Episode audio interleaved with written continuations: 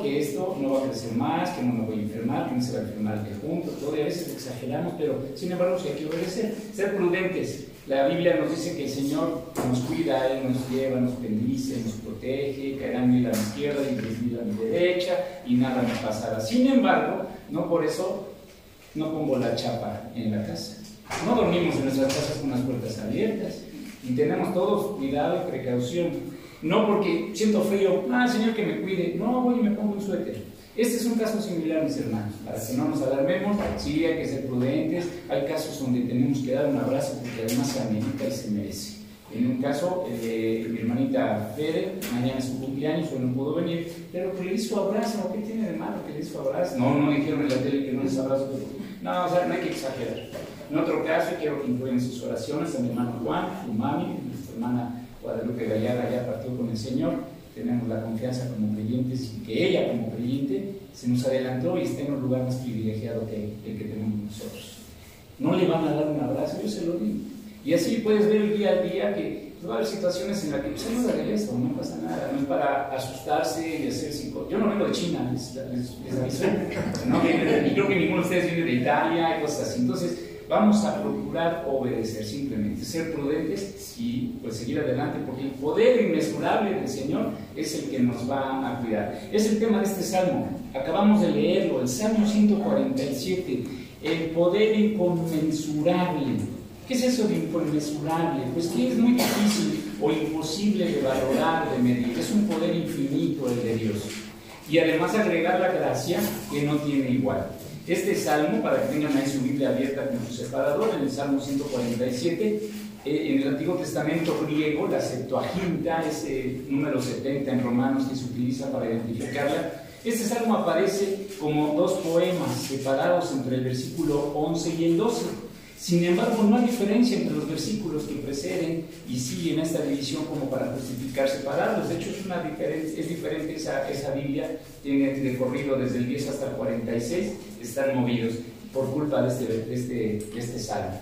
Eh, no hay diferencia mayor para poder establecerlo en base a otros salmos, como el anterior que predicamos, el 42 y 43, se lee en conjunto, aunque son dos, vieron que era precioso el tema de todo este salmo, mis hermanos, si quieres llevarte en la cabeza, apuntarlo, el tema principal de este salmo es la amplia gama de las diversas acciones benéficas que tiene Dios para con nosotros. Así, es la amplia gama de las diversas acciones benéficas que tiene Dios para con nosotros.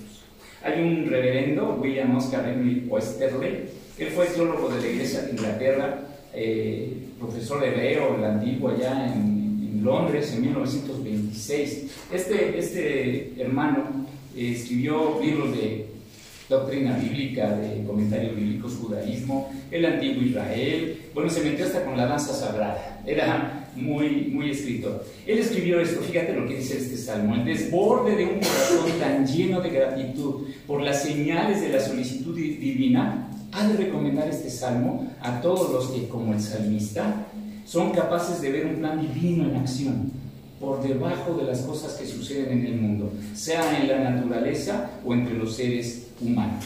Ese es el tema de este salmo. Ver a Dios que está actuando todavía en nuestras vidas. Es su poder. No somos nosotros logrando, es Él ayudándonos. Claro que a Dios rogando, pero eso, por ahí alguien me ayudó con el mazo dando. Se cree que este bello himno fue cantado en la dedicación de los, del templo de, Jerusalén. Fue leído en la época en que se dedicaron los muros en el tiempo de Nehemías. Eh, el versículo 2, el 12 y el 13 hablan de esa eh, levantar nuevamente Jerusalén. Dice el versículo 2 de este Salmo 147.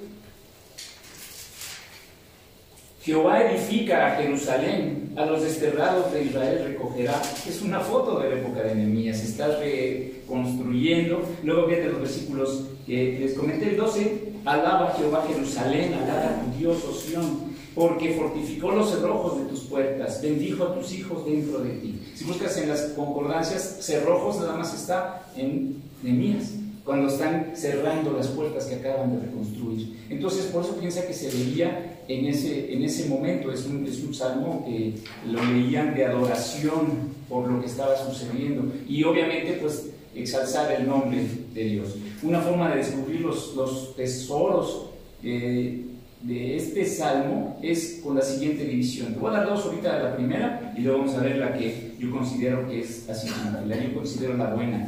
La primera división está en que el primer punto sería la alabanza es bella. Eso está en el versículo 1. Y sí, mis hermanos, Dios se deleita en la alabanza de su pueblo porque en ella se cumple la comunión con Él. Tú cuando estás alabando a Dios, le estás hablando a Él, está Dios escuchando, está poniendo atención a lo que tú le estás, Señor, te amo, te adoro. Por eso es muy penoso cuando alguien está haciendo alabanzas y está con el celular, está por acá, está pensando en otra, porque eh, no hay esa comunión. Cuando vas a alabar al Señor, concéntrate totalmente en ello. Eh, también la alabanza es buena y agradable, dice aquí a los adoradores. No solo es para Dios, uno también se deleita en poder decir gracias a quien te ha hecho favores, a quien ha hecho maravillas con tu vida.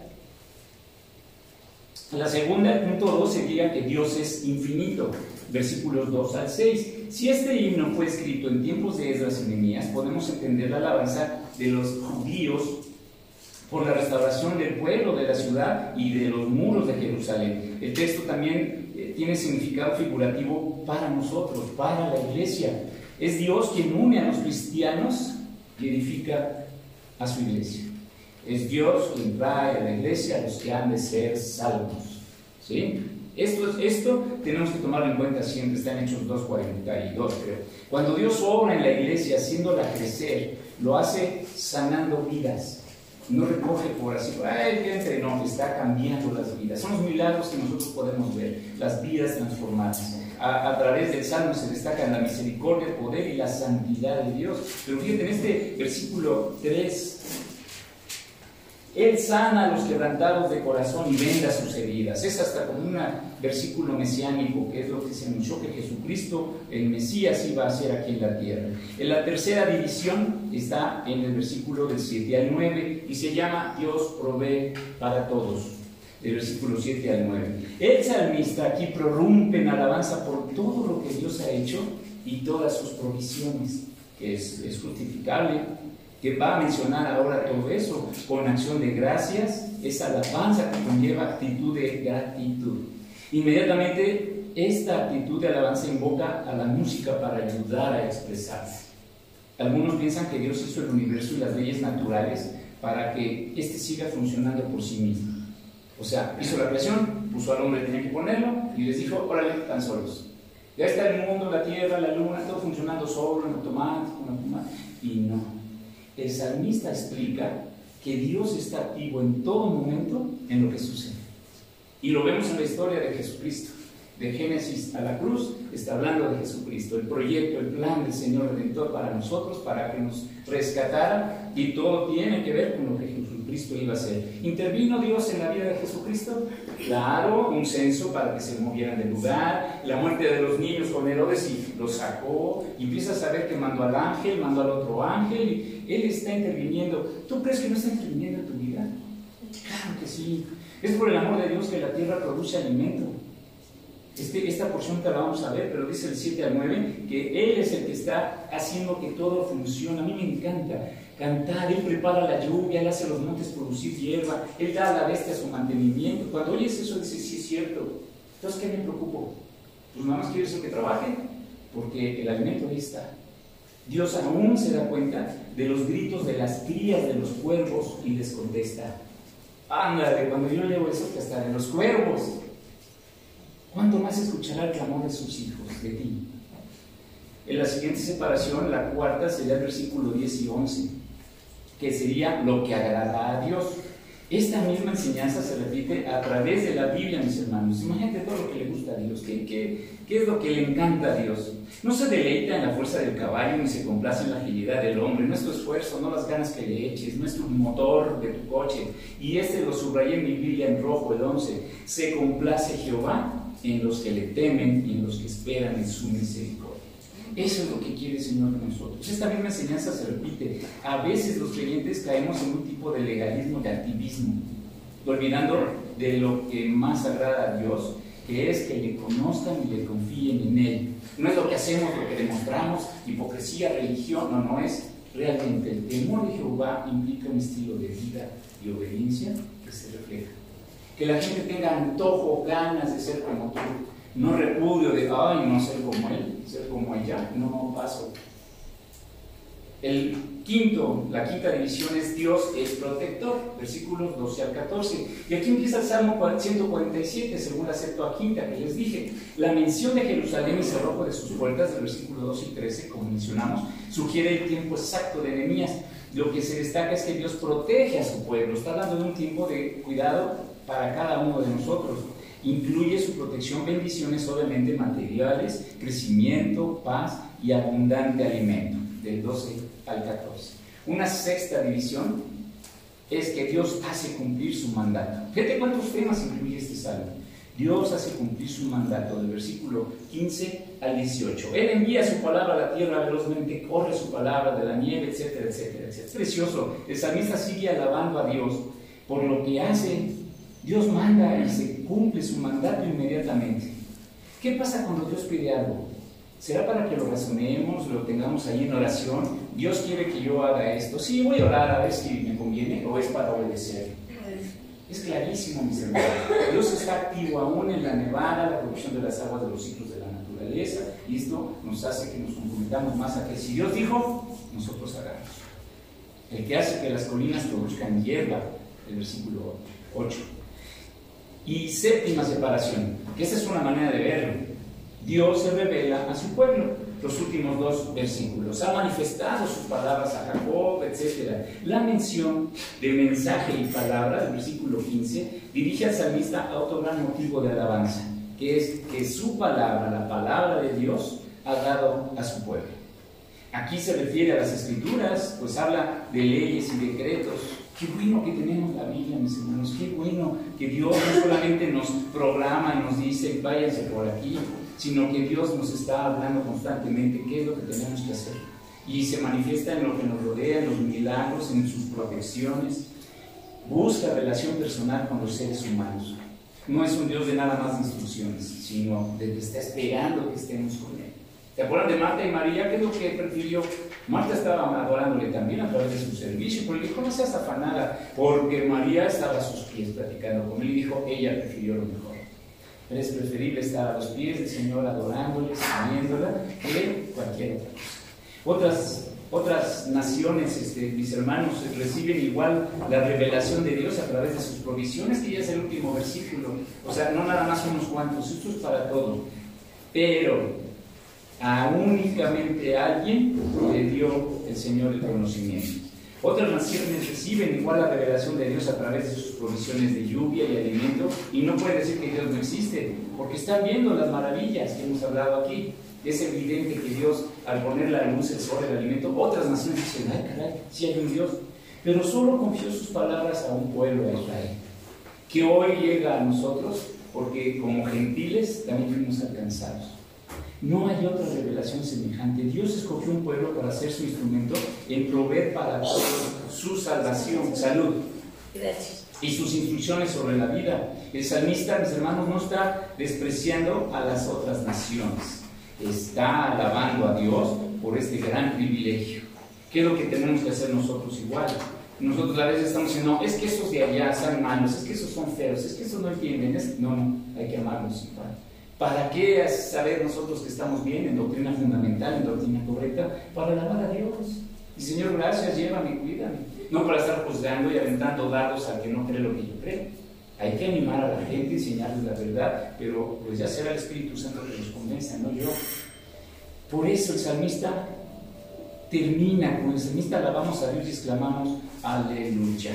Hoy vamos a ver qué significa esta de aleluya. Es una correcta manera de estudiar este salmo, pero quiero que lo veamos por sus tres grandes temas. Ahorita les di siete separaciones como para ya, ya nos vamos a ir a casa con los mensajes, por decir algo. Yo ya vi lo que dice, siete temas extraordinarios cada uno de ellos, de lo que Dios está manifestando a mi vida. Pero es una correcta manera de estudiarlo, pero quiero que lo veamos de esta manera. Número uno, el poder de Dios en su redención. Número dos, el poder de Dios en la naturaleza. Y número tres, el poder de Dios en la historia y la providencia. Nombre, Dios es todopoderoso. Fíjense, la primera división está del Salmo 147, del versículo 1 al 6. Yo le puse por nombre el poder de Dios en la redención. Dice, alabad porque es bueno cantar salmos a nuestro Dios, porque suave y hermosa es la alabanza. Jehová edifica Jerusalén, a los desterrados de Israel recogerá. Él sana a los quebrantados de corazón y venda sus heridas. Él cuenta el número de sus estrellas, a todas ellas llama por sus nombres. Grande es el Señor nuestro y de mucho poder, fíjense, de mucho poder, y su entendimiento es infinito. Jehová exalta a los humildes y humilla a los impíos hasta la tierra. Ahí está el poder de Dios en la redención alabada Esto es, el, original es aleluya, aleluya. De ahí viene el aleluya. Si tú dices aleluya, ¿qué estás diciendo, hermana? Alaba a Dios. Alaba a Jehová. Este es uno de los aleluyas que están en la Biblia, que son los últimos cuatro, el Salmo 146, 147, 148 y 149, y 50, perdón, del 146 al 150. Estos salmos llamados de este modo los aleluyas porque son un grupo de salmos que comienzan y que concluyen con esta expresión, con el aleluya, aleluya, o sea, en el hebreo, pero que significa alabar a Jehová. Empieza el salmo y dice alabar a Jehová y termina con aleluya. Fíjate, por ejemplo, el versículo 20 de este salmo termina con aleluya y el 148 empieza con alabar a Jehová, ahí está, aleluya. ¿Y cómo termina el 148? La última palabra es aleluya. Y el 149, ¿cómo empieza a cantar Jehová cántico nuevo? ¿Y cómo termina? Aleluya. Y, el 50, y así, todos estos cosas se les conoce como los aleluya. Los cinco se han usado diariamente en el servicio matutino en las sinagogas desde los tiempos antiguos, muy antiguos. Las canciones que van de este salmo, de estos salmos, forman una elaborada doxología. Con esa empiezan su servicio los judíos cuando están en sus reuniones y pone la corona al salterio completo. Y velos con calma, son una expresión preciosa de salmos. A nosotros nos encanta hablar de la, de la alabanza. La alabanza es algo que sale del corazón para agradecerle a Dios por sus favores. ¿Qué hacemos normalmente? Le ponemos música, lo expresamos con cantos. Pero tú puedes alabar a Dios con tu vida, con pagar tus deudas, con no pasarte el semáforo, con obedecer, con lavar las manos después de ir al baño, con, o sea, con todas las cosas correctas estás alabando a Dios. El elemento de petición y de necesidad personal desaparecen por completo. El factor histórico, mis hermanos, en la experiencia de la nación queda reducido a un papel secundario. Estos salmos son esencialmente cánticos de alabanza y su característica se, pone, se manifiesta bien claramente en el significado de esta palabra aleluya.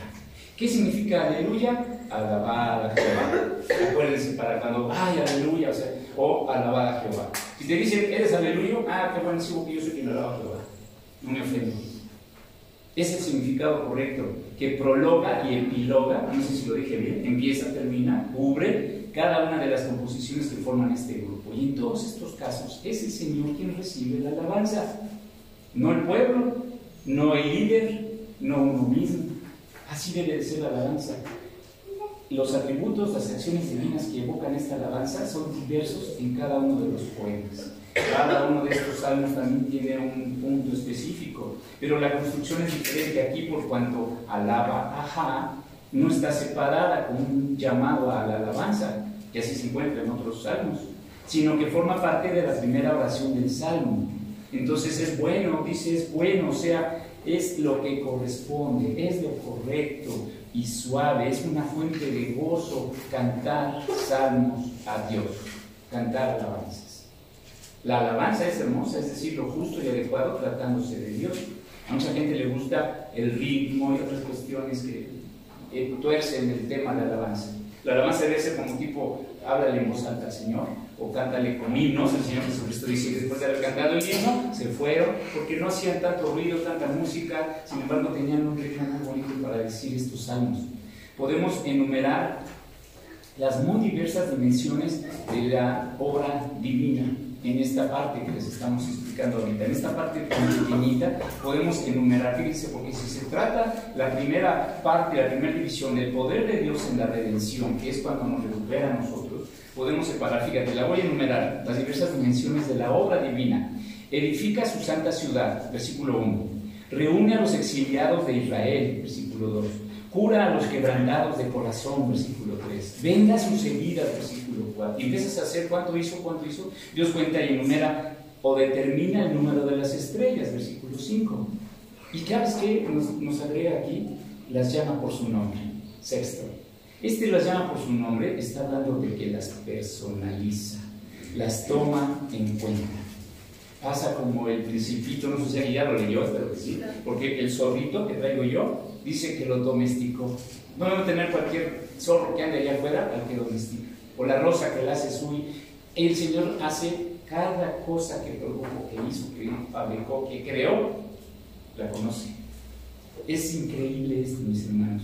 Mira, las personaliza, las toma tan en cuenta, son tan importantes cada una, que en un comparativo, quiero que veas Lucas capítulo 12, deja tu separador ahí en el Salmo, pero en Lucas 12, cuando yo leo esto, digo, no, si el Señor de veras que tiene una vista poderosa, sabe, me conoce completito, Él me formó desde el embrión, como dice el Salmo 51.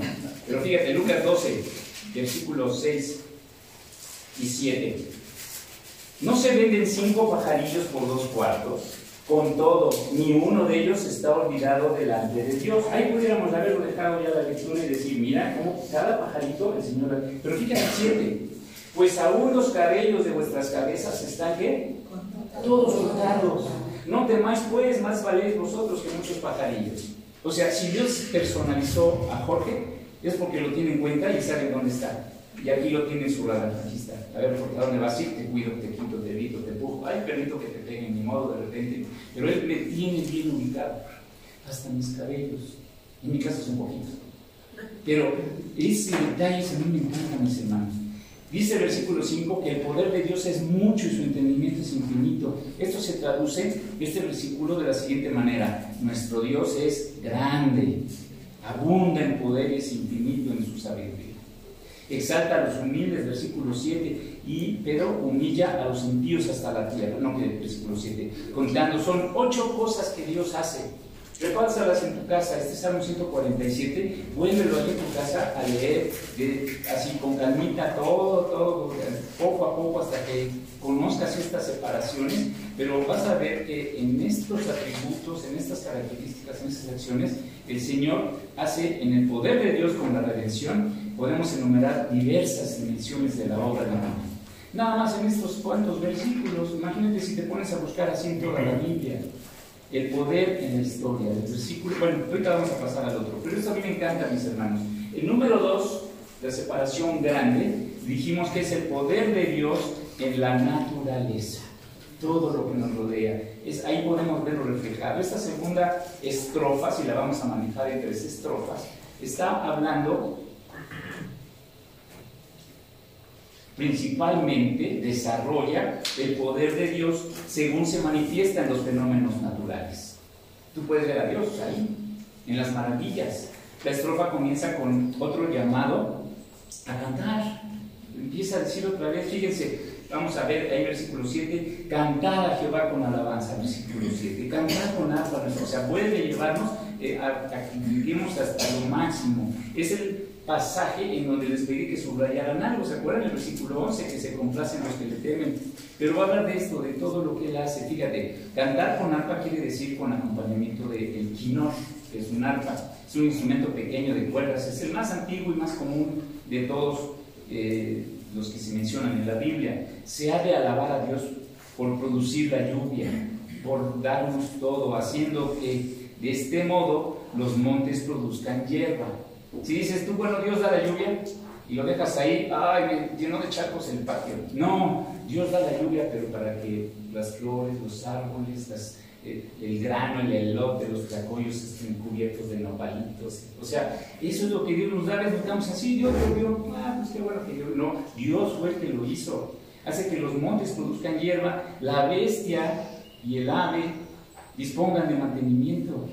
Sin embargo, no complace a Dios la fuerza del caballo ni la agilidad del hombre, o sea, sus habilidades eh, eh, atléticas o de, pues de talentos, dones que mismo Dios le dio, sino de aquellos que le temen y los que esperan en su misericordia. Versículo 11. Todo lo que ofrece la naturaleza, mis hermanos, tiene como objeto hacer que el hombre adore a su creador y confíe en él. ¿Qué pasaba con Adán y Eva? Y ahora que sentían un poco de hambre, nada más iban y agarraban una fruta y se la comían. Nosotros, ¿qué nos debería de pasar? En esa misma confianza, tengo hambre, voy y agarro mi manzana y me la llevo y me la como. ¿Qué tuvo que pasar detrás de Adán y Eva? Nada, ahí lo tenían porque estaban sin pecado. Y ahora nosotros tenemos que trabajar, porque nos lo vamos a ganar con el sudor de nuestra frente, dice Génesis capítulo 3. Entonces es diferente, pero confiamos en Él porque si trabajo, sí obtengo ese alimento. Tenemos que confiar en Él, debemos de dejar de ser mal agradecidos. Dios nos provee. Aquí si a las vistas les está proveyendo, ¿qué tan de malagradecidos andamos? Hay una tremenda advertencia en la Biblia para alguien que no sea agradecido. Si hay alguien que tú conoces que es un mal agradecido, que no da las gracias, que hasta exige se cree mucho, así sea tu hija, tu hijo, no importa quién sea, dice Proverbios 17 y subrayalo. Espero que nunca lo tengas que usar pero esto es ser mal agradecido. Proverbios 17. Dice el versículo 13, el que da mal por bien no se apartará el mal de su casa. Ay, ¿será verdad esto, mis hermanos? Está en la Biblia, no puedo decir que no. Ya, no, se equivocó aquí el que lo imprimió. El que hará mal por bien no se apartará el mal de su casa. Si alguien es agradecido, si alguien no cuida las cosas que se le dieron, nosotros nuestro cuerpo, sino, etcétera, entonces ¿qué va a pasar? Que no se apartará el mal de su casa. Y entonces, ¿cómo tengo que corregir? ¿Cómo tengo que corregir esto si no se aparta el mal de mi casa? Pues tengo que dar bien por lo que he recibido. ¿A quién? A Dios a Dios principalmente. Si no lo estás haciendo, entonces a lo mejor por eso como que no salen las cosas y como que te pasa, no tienes confianza, no tienes esto, no tienes... Hermana, subraya, hermano, este versículo. El que da mal por bien no se apartará del mal de su casa. Lo dice la Biblia. Esto es tremendo, ¿no? Yo, yo cuando veo temas así, me da hasta, hasta miedo anunciarlo, porque luego dice, ay, sí fue el pastor el que me echó la sal. Y no, mis hermanos, pues dice la Biblia, el que da mal por bien no se apartará el mal de su casa. ¿Quieres tener bien? Ya te di la receta. Punto 3, la división, la tercera gran división. Ya habíamos visto hace ratito las siete divisiones primeras, pero en esta tercera es el poder de Dios en la historia y la providencia. En ese Salmo 147 incluye del versículo 12 al 20. Y mira, pon atención. En esta estrofa se citan diversas fases de la obra de Dios en la historia como razones fuertes, verdaderas, por las cuales Jerusalén y Sion deben de alabar a Jehová. Deben, tienen que. Versículo 12, alaba a Jehová Jerusalén, alaba a tu Dios, oh Sion. O sea, ahorita le va a decir por qué, pero tienen que alabarlo, alaba. ¿Por qué? Y empieza el siguiente versículo, porque fortificó los cerrojos de tus puertas. Anda, ya desde ahí, bendijo a tus hijos dentro de ti y empiezas a darte cuenta, sí, cierto, tengo casa, tengo donde vivir, tengo paredes, tengo hasta coche, tengo mis hijos, están conmigo. Todas estas bendiciones empieza a enumerarlas al Señor. Esto es, esto es la providencia. Las defensas de la ciudad están cuidándonos, bendijo a sus habitantes, dio paz y lo mejor del trigo como alimento a los suyos, en el versículo 14, para la guía y salud moral y salud del hombre. Dios envía su palabra a la tierra que corre velozmente ¿Será un regalo también la palabra de Dios? Claro que sí, imagínate. y queremos que siga corriendo y es lo que estamos haciendo y tenemos que seguir predicando la palabra de Dios, dice el versículo 15, que su palabra corra. La nueva traducción viviente traduce esta línea diciendo, envía sus órdenes al mundo, que veloz corre su palabra. Hasta suena así bonito, ¿no? Él envía sus órdenes al mundo, que veloz corre su palabra. ¿Quién va a detener la palabra de Dios? Ni el enemigo, mis hermanos. Han pasado tantos años, siglos, y la Biblia está más vigente que nunca.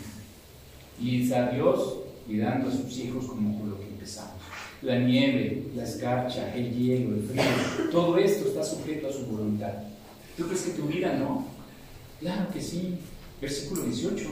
El hombre no puede hacer nada para evitar los fríos extremos, pero basta que Dios diga una palabra y el hielo se derrite. Basta que diga una palabra y se vuelve a congelar. Pero lo mejor y más importante de todo esto es que Dios ha manifestado sus palabras a Jacob, sus estatutos y sus juicios a Israel, como dice el versículo 19. Es decir, tenemos la evidencia de la manifestación, lo que Dios quiere revelarnos. Y tenemos que ir a Él. ¿Cómo voy a saber cuál es la voluntad de Dios si no abro mi Biblia en la semana? Si ahorita les hago un examen, mis hermanos, a ver, cada quien con la Biblia cerrada, denme tres versículos bonitos que le afectaron en su vida. Seguro que te quedas. Ah, eh, uno que dice, Dios, ¿qué? Porque no te lo sabes, no lo memorizas, no lees, no se ve la Biblia. ¿Y qué les digo que se nota cuando alguien está orando? Se nota cuando alguien está estudiando, se nota cuando alguien. Exactamente es esto. Declaró a Jacob sus promesas, ¿por qué no las hemos hecho nuestras? porque las leemos y nos vamos mirando como en un espejo, dice la Biblia. No ha hecho así con ninguna de las otras naciones. Quiere decir que ninguna de las otras naciones de la tierra han sido tan favorecidas como la nación judía. Y ahora nosotros con su palabra. Aquí el salmista termina animándonos a alabar por ello, porque termina diciendo, aleluya.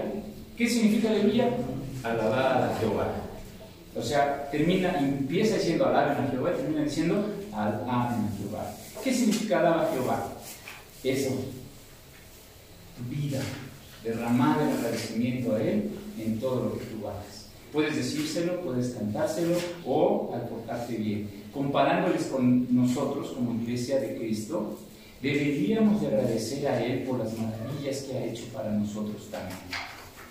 Así, constantemente, alabarle constantemente con nuestra vida. Este concepto se resume en Deuteronomio nosotros acabamos de predicar eso, la última predicación del año fue ese, el agradecimiento.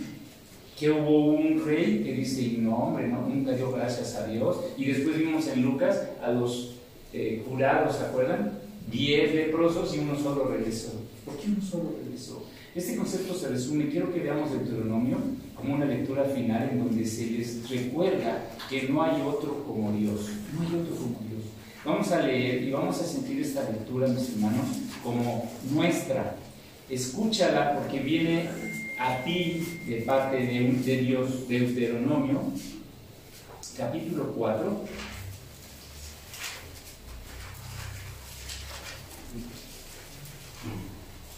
...32 al 40...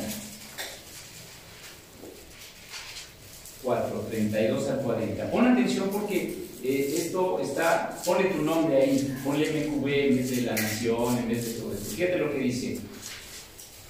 Porque pregunta ahora si en los tiempos pasados que han sido antes de ti, desde el día que creó Dios al hombre sobre la tierra, si desde un extremo del cielo al otro se ha hecho cosa semejante a esta gran cosa, o se haya oído otra como ella, o sea, busca evidencias. ¿Ha oído pueblo alguno la voz de Dios? hablando de medio del fuego como tú lo has oído sin perecer?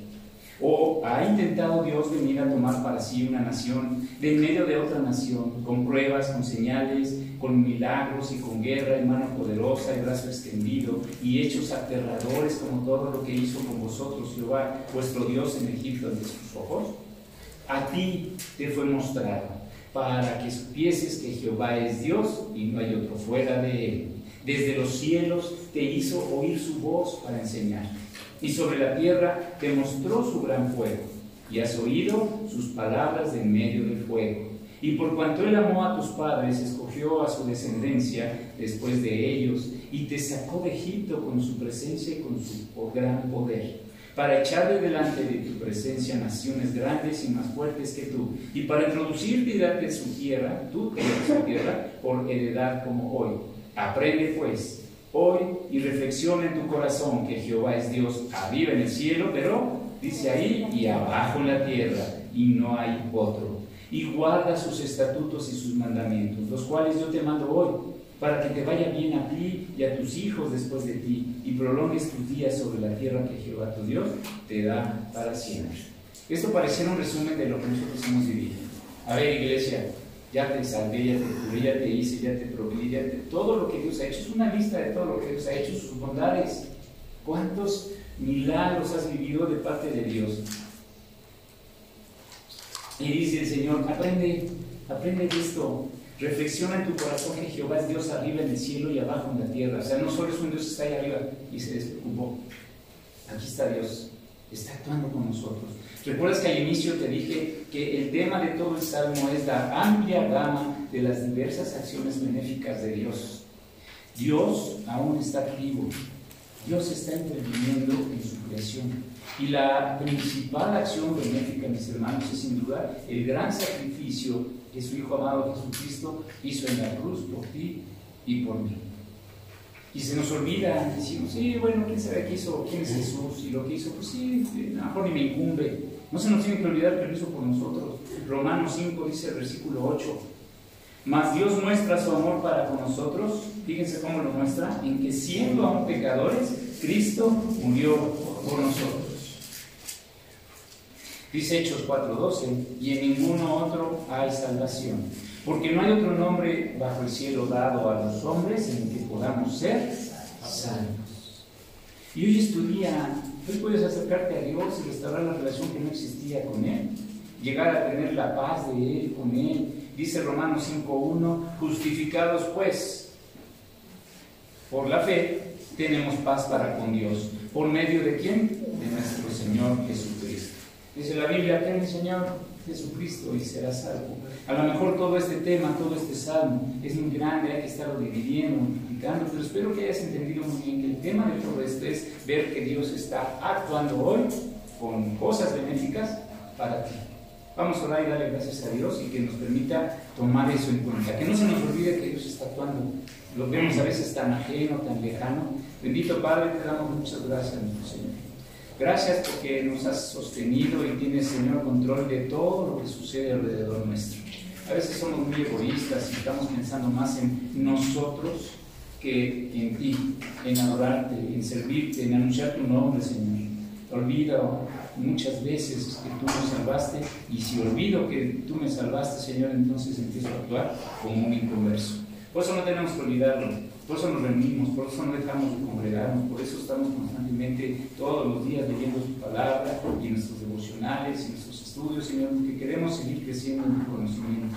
Gracias, bendito Padre, porque tú nos sostienes, porque como hoy hemos visto, no se mueve una hoja, no se cae un pajarito y bueno, tienes hasta los cabellos contados de cada uno de nosotros. Te agradecemos, Señor, porque estamos confiando en esta temporada, Señor, que tú nos cuidas, que tú nos bendices, tú nos provees. Ayúdanos a ser siempre las personas que tú quieres que seamos para testimonio y poder compartir de ti a aquellos que todavía no te conocen. Te damos gracias, Señor. Bendícenos, cuídanos, danos paz. Te lo pedimos también con nuestras familias. En Cristo Jesús, nuestro Señor. Amén. Muchas gracias, mis hermanos. Dios les bendiga. Oren por los hermanos que están allá afuera en las, actividades. Allá Omar Morales está en Oriente. Esperemos que no le toque nada de esto. Pero este, también por Galo, que se les compuso su camioneta, se le picó la cadena. Yo voy al rato a Yuga. Siempre les mandan saludos los hermanos de allá. Entonces voy a llevar los saludos de ustedes para Yuga. Y también la hermana Elia, a también les manda saludos. Ella no ha podido venir por su situación de salud. Ya pronto viene otra vez con Alfredo, pero les manda muchas bendiciones. Dios les bendiga, mis hermanos. Gracias.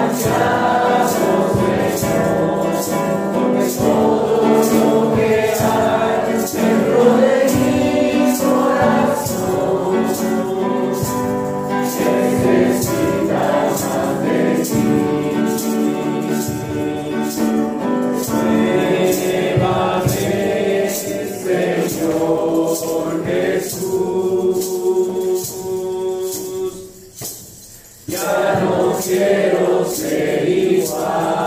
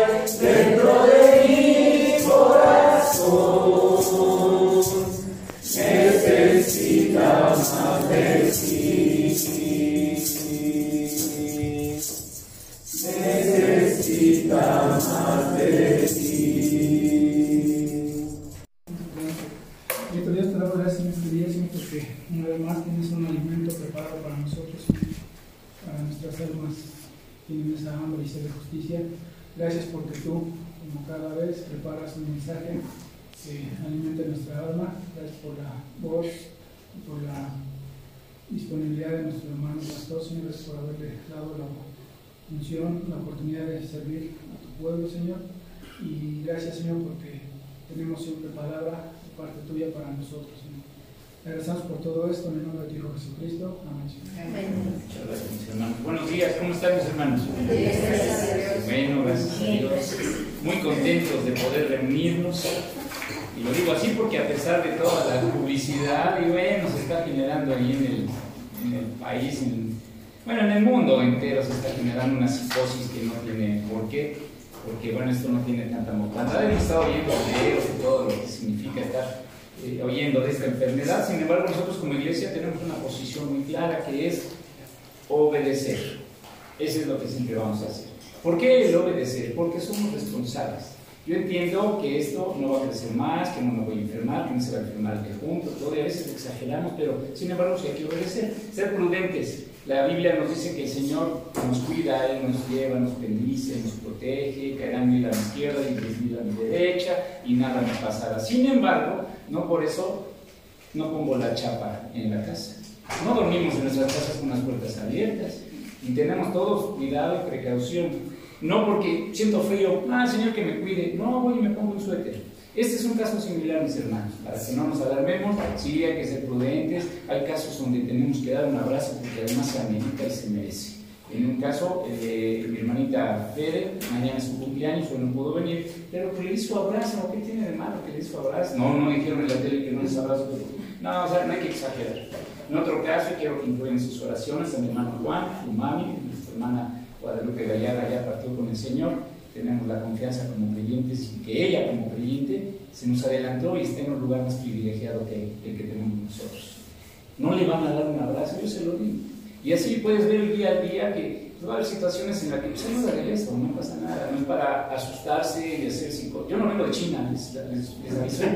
No, y creo que ninguno de ustedes viene de Italia y cosas así. Entonces, vamos a procurar obedecer simplemente, ser prudentes y pues seguir adelante, porque el poder inmesurable del Señor es el que nos va a cuidar. Es el tema de este salmo, acabamos de leerlo, el Salmo 147, el poder inconmensurable. ¿Qué es eso de inconmensurable? Pues que es muy difícil o imposible de valorar, de medir. Es un poder infinito el de Dios. Y además agregar la gracia que no tiene igual. Este salmo, para que tengan ahí su Biblia abierta con su separador, en el Salmo 147, eh, en el Antiguo Testamento griego, la Septuaginta, ese número 70 en Romanos que se utiliza para identificarla, este salmo aparece como dos poemas separados entre el versículo 11 y el 12. Sin embargo, no hay diferencia entre los versículos que preceden y siguen esta división como para justificar separarlos. De hecho, es, una diferente, es diferente esa, esa Biblia, tiene recorrido desde el 10 hasta el 46, están movidos por culpa de este, este, este salmo. Eh, no hay diferencia mayor para poder establecerlo en base a otros salmos, como el anterior que predicamos, el 42 y 43, se leen en conjunto, aunque son dos, vieron que era precioso el tema de todo este salmo, mis hermanos, si quieres llevarte en la cabeza, apuntarlo, el tema principal de este salmo es la amplia gama de las diversas acciones benéficas que tiene Dios para nosotros. Así, es la amplia gama de las diversas acciones benéficas que tiene Dios para con nosotros.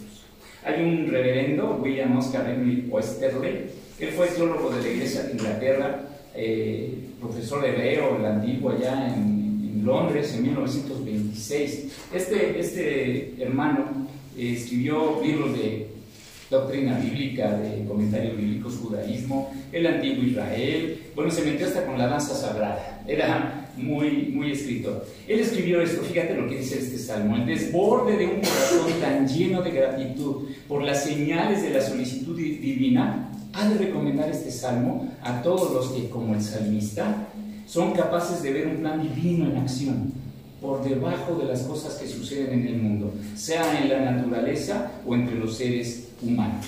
Ese es el tema de este salmo. Ver a Dios que está actuando todavía en nuestras vidas. Es su poder. No somos nosotros logrando, es Él ayudándonos. Claro que a Dios rogando, pero eso, por ahí alguien me ayudó con el mazo dando. Se cree que este bello himno fue cantado en la dedicación de los, del templo de, Jerusalén. Fue leído en la época en que se dedicaron los muros en el tiempo de Nehemías. Eh, el versículo 2, el 12 y el 13 hablan de esa eh, levantar nuevamente Jerusalén. Dice el versículo 2 de este Salmo 147. Jehová edifica a Jerusalén, a los desterrados de Israel recogerá. Es una foto de la época de Nehemías, está reconstruyendo. Luego fíjate los versículos que les comenté, el 12, alaba Jehová Jerusalén, alaba tu Dios, Sion, porque fortificó los cerrojos de tus puertas, bendijo a tus hijos dentro de ti. Si buscas en las concordancias, cerrojos nada más está en Nehemías cuando están cerrando las puertas que acaban de reconstruir. Entonces, por eso piensa que se leía en ese, en ese momento, es un, es un salmo que lo leían de adoración por lo que estaba sucediendo y obviamente pues exalzar el nombre de Dios. Una forma de descubrir los, los tesoros eh, de este salmo es con la siguiente división. Te voy a dar dos ahorita la primera y luego vamos a ver la que yo considero que es así, la yo considero la buena.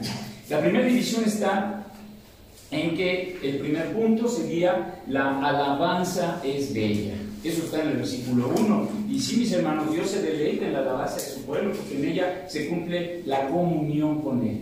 Tú cuando estás alabando a Dios, le estás hablando a Él, está Dios escuchando, está poniendo atención a lo que tú le estás, Señor, te amo, te adoro. Por eso es muy penoso cuando alguien está haciendo alabanzas y está con el celular, está por acá, está pensando en otra, porque eh, no hay esa comunión. Cuando vas a alabar al Señor, concéntrate totalmente en ello. Eh, también la alabanza es buena y agradable, dice aquí a los adoradores, no solo es para Dios, uno también se deleita en poder decir gracias a quien te ha hecho favores, a quien ha hecho maravillas con tu vida. La segunda, el punto 2, sería que Dios es infinito, versículos 2 al 6. Si este himno fue escrito en tiempos de Esdras y Nehemías, podemos entender la alabanza de los judíos por la restauración del pueblo, de la ciudad y de los muros de Jerusalén. El texto también eh, tiene significado figurativo para nosotros, para la iglesia. Es Dios quien une a los cristianos y edifica a su iglesia. Es Dios quien trae a la iglesia a los que han de ser salvos. ¿Sí? Esto, esto tenemos que tomarlo en cuenta siempre, está en Hechos 2.42, creo. Cuando Dios obra en la iglesia haciéndola crecer, lo hace sanando vidas, no recoge por así, ay, entre, no, está cambiando las vidas. Son los milagros que nosotros podemos ver, las vidas transformadas. A, a, través del Salmo se destacan la misericordia, el poder y la santidad de Dios. Pero fíjate, en este versículo 3 él sana a los quebrantados de corazón y venda sus heridas. Es hasta como un versículo mesiánico, que es lo que se anunció que Jesucristo, el Mesías, iba a hacer aquí en la tierra. En la tercera división está en el versículo del 7 al 9 y se llama Dios provee para todos. Del versículo 7 al 9. El salmista aquí prorrumpe en alabanza por todo lo que Dios ha hecho y todas sus provisiones, que es, es justificable que va a mencionar ahora todo eso con acción de gracias, esa alabanza que conlleva actitud de gratitud. Inmediatamente esta actitud de alabanza invoca a la música para ayudar a expresarse. Algunos piensan que Dios hizo el universo y las leyes naturales para que éste siga funcionando por sí mismo. O sea, hizo la creación, puso al hombre, tenía que ponerlo y les dijo, órale, tan solos. Ya está el mundo, la tierra, la luna, todo funcionando solo, en automático, en automático. Y no el salmista explica que Dios está activo en todo momento en lo que sucede. Y lo vemos en la historia de Jesucristo. de Génesis a la cruz, está hablando de Jesucristo, el proyecto, el plan del Señor Redentor para nosotros, para que nos rescatara, y todo tiene que ver con lo que Jesucristo iba a hacer. ¿Intervino Dios en la vida de Jesucristo? Claro, un censo para que se movieran del lugar, la muerte de los niños con Herodes y los sacó, y empieza a saber que mandó al ángel, mandó al otro ángel, y Él está interviniendo. ¿Tú crees que no está interviniendo en tu vida? Claro que sí. Es por el amor de Dios que la tierra produce alimento. Este, esta porción te la vamos a ver, pero dice el 7 al 9 que Él es el que está haciendo que todo funcione. A mí me encanta cantar, Él prepara la lluvia, Él hace los montes producir hierba, Él da a la bestia su mantenimiento. Cuando oyes eso, dices, sí es cierto. Entonces, ¿qué me preocupo? Pues nada más quiero decir que trabaje, porque el alimento ahí está. Dios aún se da cuenta de los gritos de las crías de los cuervos y les contesta. Ándale, cuando yo leo eso, que hasta de los cuervos ¿Cuánto más escuchará el clamor de sus hijos, de ti? En la siguiente separación, la cuarta, sería el versículo 10 y 11, que sería lo que agrada a Dios. Esta misma enseñanza se repite a través de la Biblia, mis hermanos. Imagínate todo lo que le gusta a Dios. ¿Qué, qué, qué es lo que le encanta a Dios? No se deleita en la fuerza del caballo ni se complace en la agilidad del hombre. No es tu esfuerzo, no las ganas que le eches, no es tu motor de tu coche. Y este lo subrayé en mi Biblia en rojo, el 11. Se complace Jehová en los que le temen y en los que esperan en su misericordia. Eso es lo que quiere el Señor de nosotros. Esta misma enseñanza se repite. A veces los creyentes caemos en un tipo de legalismo, de activismo, olvidando de lo que más agrada a Dios, que es que le conozcan y le confíen en Él. No es lo que hacemos, lo que demostramos, hipocresía, religión, no, no es realmente el temor de Jehová implica un estilo de vida y obediencia que se refleja que la gente tenga antojo, ganas de ser como tú, no repudio de, ay, no ser como él, ser como ella, no paso. El quinto, la quinta división es Dios es protector, versículos 12 al 14. Y aquí empieza el Salmo 147, según la quinta que les dije. La mención de Jerusalén y cerrojo de sus puertas, del versículo 12 y 13, como mencionamos, sugiere el tiempo exacto de Nehemías. Lo que se destaca es que Dios protege a su pueblo, está dando un tiempo de cuidado para cada uno de nosotros. Incluye su protección, bendiciones obviamente materiales, crecimiento, paz y abundante alimento, del 12 al 14. Una sexta división es que Dios hace cumplir su mandato. Fíjate cuántos temas incluye este salmo. Dios hace cumplir su mandato, del versículo 15 al 18. Él envía su palabra a la tierra velozmente, corre su palabra de la nieve, etcétera, etcétera, etcétera. Es precioso. El salmista sigue alabando a Dios por lo que hace Dios manda y se cumple su mandato inmediatamente. ¿Qué pasa cuando Dios pide algo? ¿Será para que lo razonemos, lo tengamos ahí en oración? Dios quiere que yo haga esto. Sí, voy a orar a ver si me conviene o es para obedecer. Es clarísimo, mis hermanos. Dios está activo aún en la nevada, la producción de las aguas de los ciclos de la naturaleza, y esto nos hace que nos comprometamos más a que si Dios dijo, nosotros hagamos. El que hace que las colinas produzcan hierba, el versículo 8. Y séptima separación, que esa es una manera de verlo. Dios se revela a su pueblo. Los últimos dos versículos. Ha manifestado sus palabras a Jacob, etc. La mención de mensaje y palabra del versículo 15 dirige al salmista a otro gran motivo de alabanza, que es que su palabra, la palabra de Dios, ha dado a su pueblo. Aquí se refiere a las escrituras, pues habla de leyes y decretos, Qué bueno que tenemos la Biblia, mis hermanos. Qué bueno que Dios no solamente nos programa y nos dice, váyanse por aquí, sino que Dios nos está hablando constantemente qué es lo que tenemos que hacer. Y se manifiesta en lo que nos rodea, en los milagros, en sus protecciones. Busca relación personal con los seres humanos. No es un Dios de nada más instrucciones, sino de que está esperando que estemos con Él. ¿Se acuerdan de Marta y María? ¿Qué es lo que prefirió? Marta estaba adorándole también a través de su servicio, pero le dijo, no seas afanada, porque María estaba a sus pies platicando con él y dijo, ella prefirió lo mejor. Pero es preferible estar a los pies del Señor adorándole, sirviéndola, que cualquier otra cosa. Otras, otras naciones, este, mis hermanos, reciben igual la revelación de Dios a través de sus provisiones, que ya es el último versículo. O sea, no nada más unos cuantos, esto es para todo. Pero a únicamente alguien le dio el Señor el conocimiento. Otras naciones reciben igual la revelación de Dios a través de sus provisiones de lluvia y alimento y no pueden decir que Dios no existe, porque están viendo las maravillas que hemos hablado aquí. Es evidente que Dios, al poner la luz, el sol, el alimento, otras naciones dicen, ay caray, si hay un Dios. Pero solo confió sus palabras a un pueblo, a Israel, que hoy llega a nosotros porque como gentiles también fuimos alcanzados. No hay otra revelación semejante. Dios escogió un pueblo para ser su instrumento en proveer para todos su salvación, salud. Y sus instrucciones sobre la vida. El salmista, mis hermanos, no está despreciando a las otras naciones. Está alabando a Dios por este gran privilegio. ¿Qué es lo que tenemos que hacer nosotros igual? Nosotros a veces estamos diciendo, no, es que esos de allá son malos, es que esos son feos, es que esos no entienden. No, no, hay que amarlos igual. ¿Para qué saber nosotros que estamos bien en doctrina fundamental, en doctrina correcta? Para alabar a Dios. Y Señor, gracias, llévame, cuídame. No para estar juzgando y aventando dados al que no cree lo que yo creo. Hay que animar a la gente, enseñarles la verdad, pero pues ya será el Espíritu Santo que nos convenza, no yo. Por eso el salmista termina, con el salmista alabamos a Dios y exclamamos, aleluya.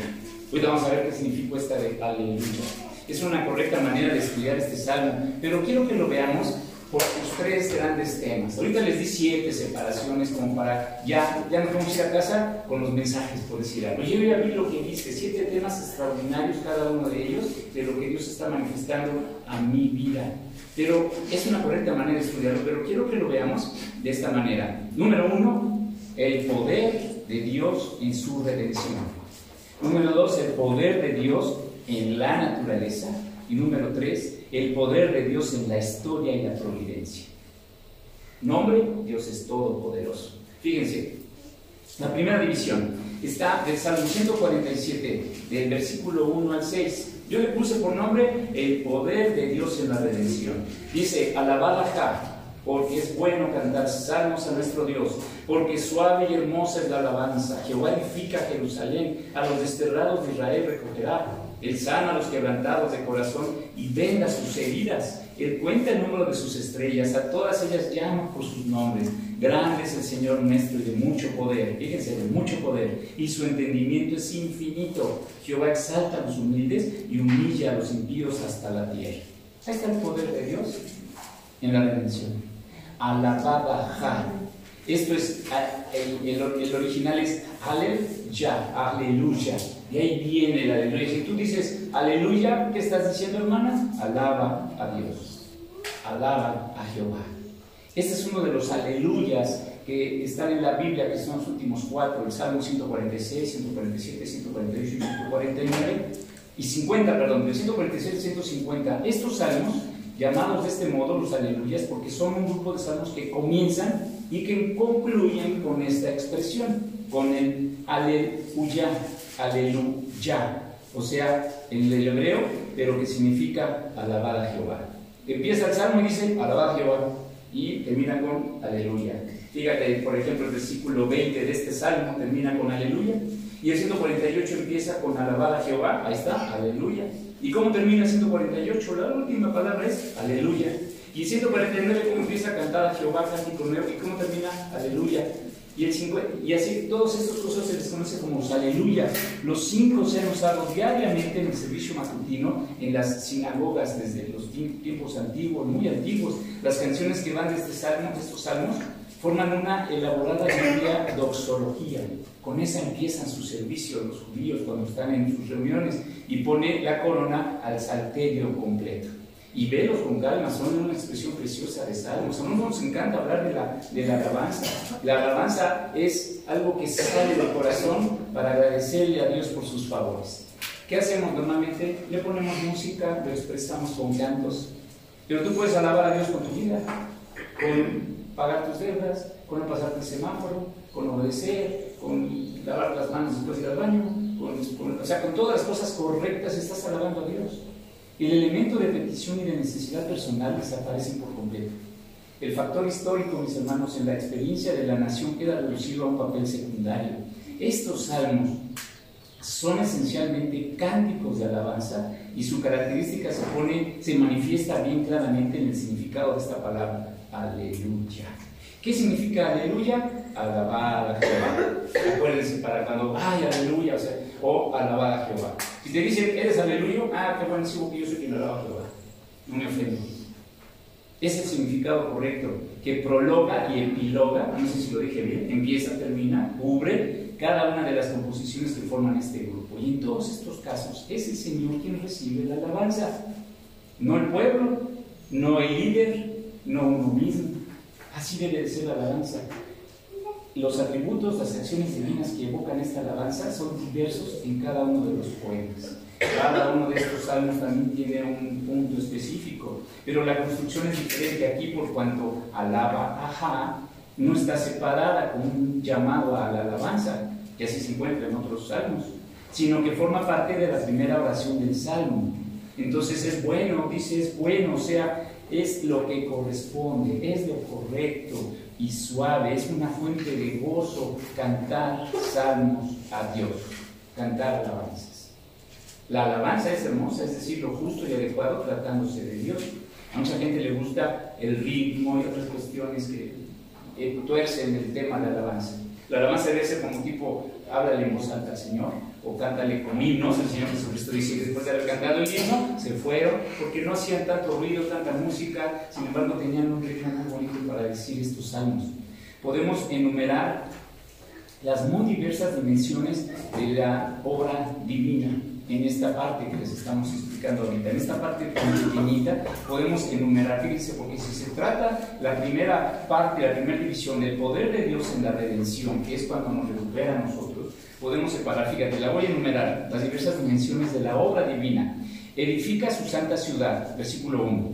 Reúne a los exiliados de Israel, versículo 2 cura a los quebrantados de corazón, versículo 3, venga sus heridas, versículo 4, y empiezas a hacer cuánto hizo, cuánto hizo, Dios cuenta y enumera o determina el número de las estrellas, versículo 5. ¿Y sabes qué nos, nos agrega aquí? Las llama por su nombre, sexto. Este las llama por su nombre, está hablando de que las personaliza, las toma en cuenta pasa como el principito, no sé si ya lo leyó, pero sí, porque el zorrito que traigo yo dice que lo domesticó. No debe tener cualquier zorro que ande allá afuera al que domestica. O la rosa que la hace suya. El Señor hace cada cosa que produjo, que hizo, que fabricó, que creó, la conoce. Es increíble esto, mis hermanos. Mira, las personaliza, las toma tan en cuenta, son tan importantes cada una, que en un comparativo, quiero que veas Lucas capítulo 12, deja tu separador ahí en el Salmo, pero en Lucas 12, cuando yo leo esto, digo, no, si el Señor de veras que tiene una vista poderosa, sabe, me conoce completito, Él me formó desde el embrión, como dice el Salmo 51. Pero fíjate, Lucas 12, versículos 6 y 7. No se venden cinco pajarillos por dos cuartos.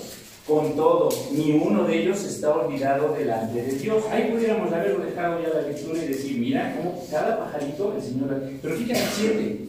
Pues aún los cabellos de vuestras cabezas están, ¿qué? Todos contados. No temáis pues, más valéis vosotros que muchos pajarillos. O sea, si Dios personalizó a Jorge, es porque lo tiene en cuenta y sabe dónde está.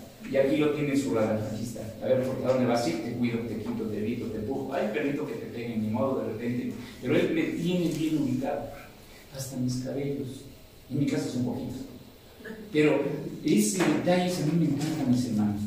Dice el versículo 5 que el poder de Dios es mucho y su entendimiento es infinito. Esto se traduce, este versículo, de la siguiente manera. Nuestro Dios es grande, abunda en poder y es infinito en su sabiduría exalta a los humildes, versículo 7, y Pedro humilla a los impíos hasta la tierra, no que versículo 7, contando, son ocho cosas que Dios hace. Repásalas en tu casa, este Salmo 147, vuélvelo aquí en tu casa a leer así con calmita todo, todo, poco a poco hasta que conozcas estas separaciones, pero vas a ver que en estos atributos, en estas características, en estas acciones, el Señor hace en el poder de Dios con la redención podemos enumerar diversas dimensiones de la obra de divina. Nada más en estos cuantos versículos, imagínate si te pones a buscar así en toda la Biblia, el poder en la historia, el versículo, bueno, ahorita vamos a pasar al otro, pero esto a mí me encanta, mis hermanos. El número dos, la separación grande, dijimos que es el poder de Dios en la naturaleza. todo lo que nos rodea. Es, ahí podemos verlo reflejado. Esta segunda estrofa, si la vamos a manejar en tres estrofas, está hablando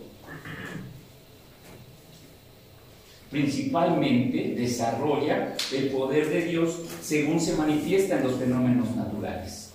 Tú puedes ver a Dios ahí, en las maravillas. La estrofa comienza con otro llamado a cantar. Empieza a decir otra vez, fíjense, vamos a ver ahí versículo 7, cantar a Jehová con alabanza, versículo 7, cantar con arpa, o sea, a llevarnos eh, a, que vivimos hasta lo máximo. Es el pasaje en donde les pedí que subrayaran algo, ¿se acuerdan? El versículo 11, que se complacen los que le temen. Pero va a hablar de esto, de todo lo que él hace. Fíjate, cantar con arpa quiere decir con acompañamiento del de, quinor, que es un arpa, es un instrumento pequeño de cuerdas, es el más antiguo y más común de todos eh, los que se mencionan en la Biblia. Se ha de alabar a Dios por producir la lluvia, por darnos todo, haciendo que de este modo los montes produzcan hierba. Si dices tú, bueno, Dios da la lluvia y lo dejas ahí, ay, lleno de charcos el patio. No, Dios da la lluvia, pero para que las flores, los árboles, las, eh, el grano, el elote, los tlacoyos estén cubiertos de nopalitos. O sea, eso es lo que Dios nos da. Les buscamos así, Dios lo dio, ah, pues qué bueno que Dios. No, Dios fue el que lo hizo. Hace que los montes produzcan hierba, la bestia y el ave dispongan de mantenimiento. Sin embargo, no complace a Dios la fuerza del caballo ni la agilidad del hombre, o sea, sus habilidades eh, eh, atléticas o de, pues de talentos, dones que mismo Dios le dio, sino de aquellos que le temen y los que esperan en su misericordia. Versículo 11. Todo lo que ofrece la naturaleza, mis hermanos, tiene como objeto hacer que el hombre adore a su Creador y confíe en Él. ¿Qué pasaba con Adán y Eva? Y ahora que sentían un poco de hambre, nada más iban y agarraban una fruta y se la comían. Nosotros, ¿qué nos debería de pasar? En esa misma confianza, tengo hambre, voy y agarro mi manzana y me la llevo y me la como. ¿Qué tuvo que pasar detrás de Adán y Eva? Nada, ahí lo tenían porque estaban sin pecado.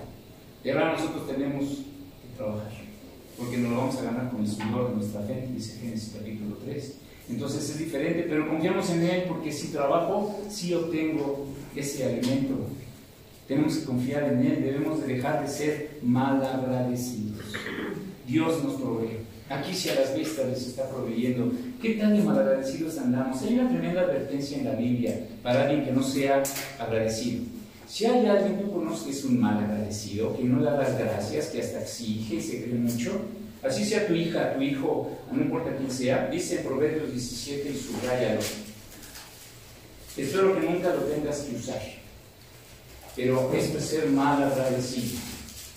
Proverbios 17. Dice el versículo 13.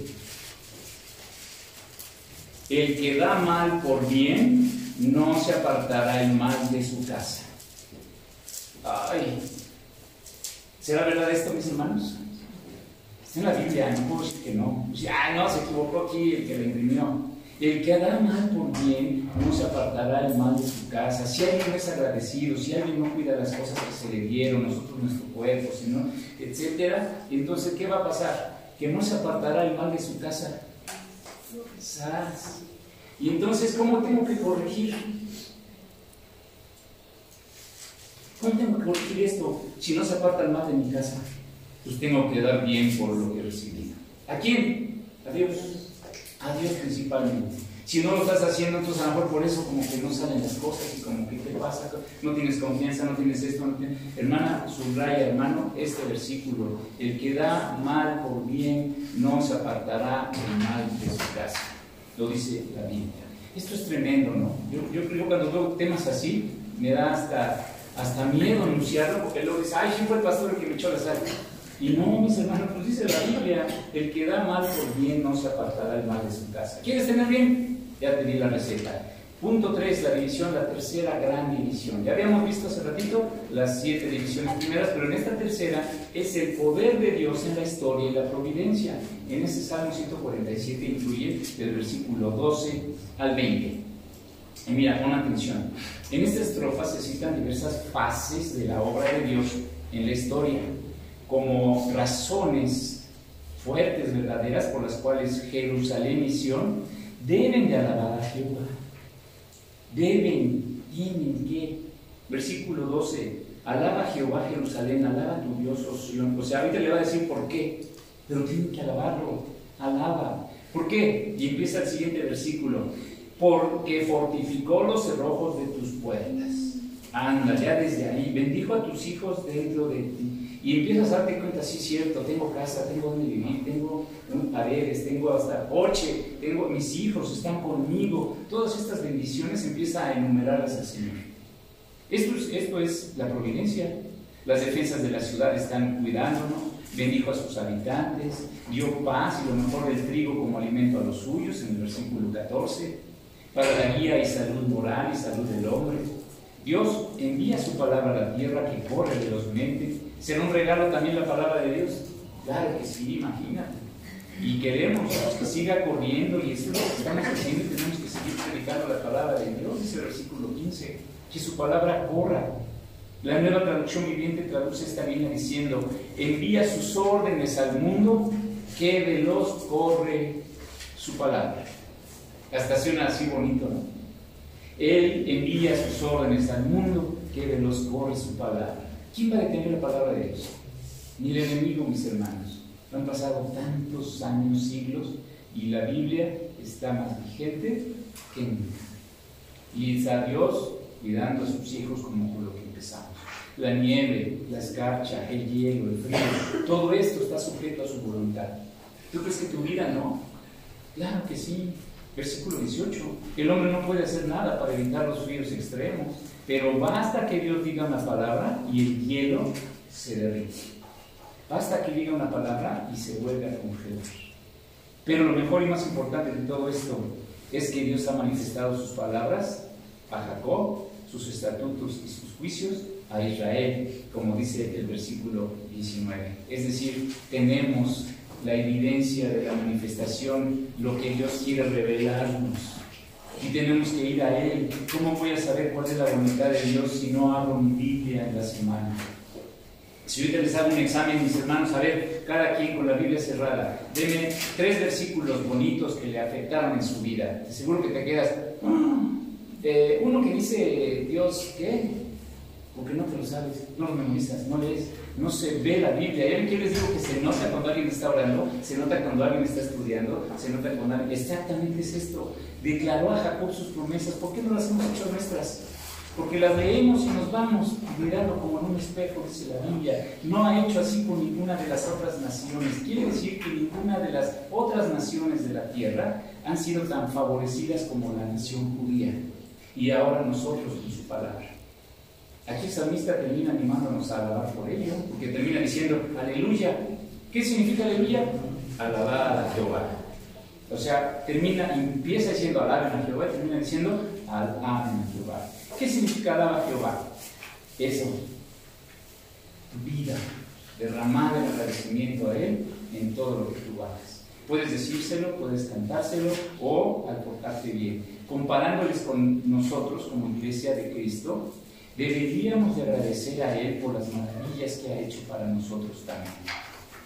Así, constantemente. Alabarle constantemente con nuestra vida. Este concepto se resume en Deuteronomio. Nosotros acabamos de predicar eso, la última predicación del año fue ese, el agradecimiento. Que hubo un rey que dice, no hombre, no, nunca dio gracias a Dios. Y después vimos en Lucas a los eh, jurados, ¿se acuerdan? Diez leprosos y uno solo regresó. ¿Por qué uno solo regresó? Este concepto se resume, quiero que veamos Deuteronomio como una lectura final en donde se les recuerda que no hay otro como Dios, no hay otro como Dios. Vamos a leer y vamos a sentir esta lectura, mis hermanos, como nuestra. Escúchala porque viene a ti de parte de, de Dios, Deuteronomio, capítulo 4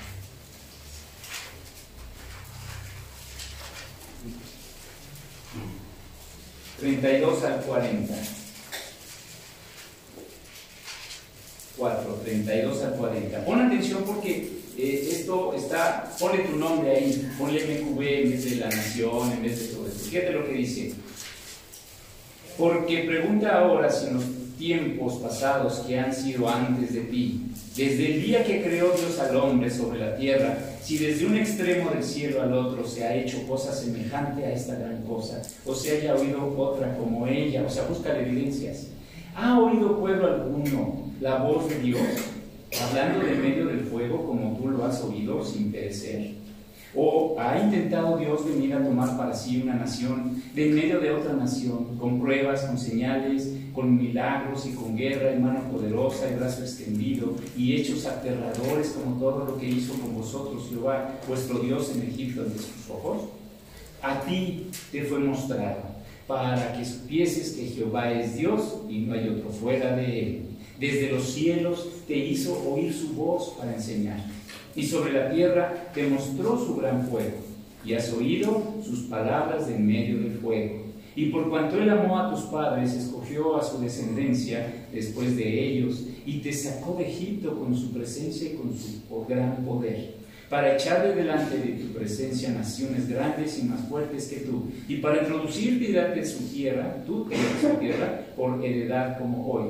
Aprende pues hoy y reflexiona en tu corazón que Jehová es Dios arriba en el cielo, pero dice ahí y abajo en la tierra, y no hay otro. Y guarda sus estatutos y sus mandamientos, los cuales yo te mando hoy, para que te vaya bien a ti y a tus hijos después de ti, y prolongues tus días sobre la tierra que Jehová tu Dios te da para siempre.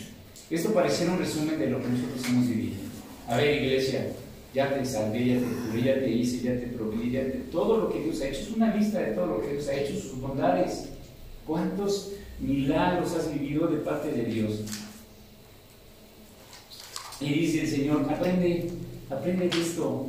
Reflexiona en tu corazón que Jehová es Dios arriba en el cielo y abajo en la tierra. O sea, no solo es un Dios que está ahí arriba y se despreocupó.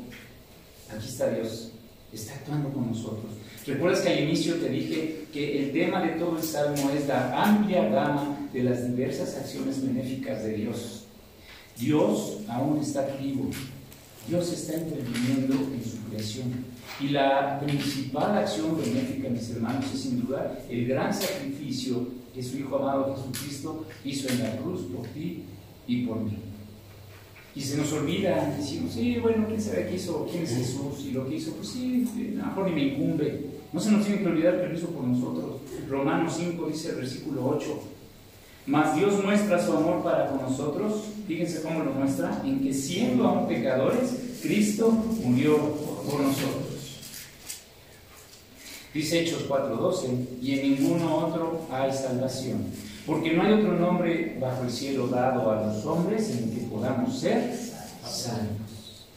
Y hoy es tu día Hoy puedes acercarte a Dios y restaurar la relación que no existía con Él, llegar a tener la paz de Él con Él. Dice Romanos 5.1, justificados pues por la fe, tenemos paz para con Dios. ¿Por medio de quién? De nuestro Señor Jesucristo.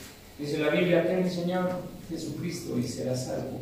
A lo mejor todo este tema, todo este salmo es muy grande, hay que estarlo dividiendo, multiplicando, pero espero que hayas entendido muy bien que el tema de todo esto es ver que Dios está actuando hoy con cosas benéficas para ti.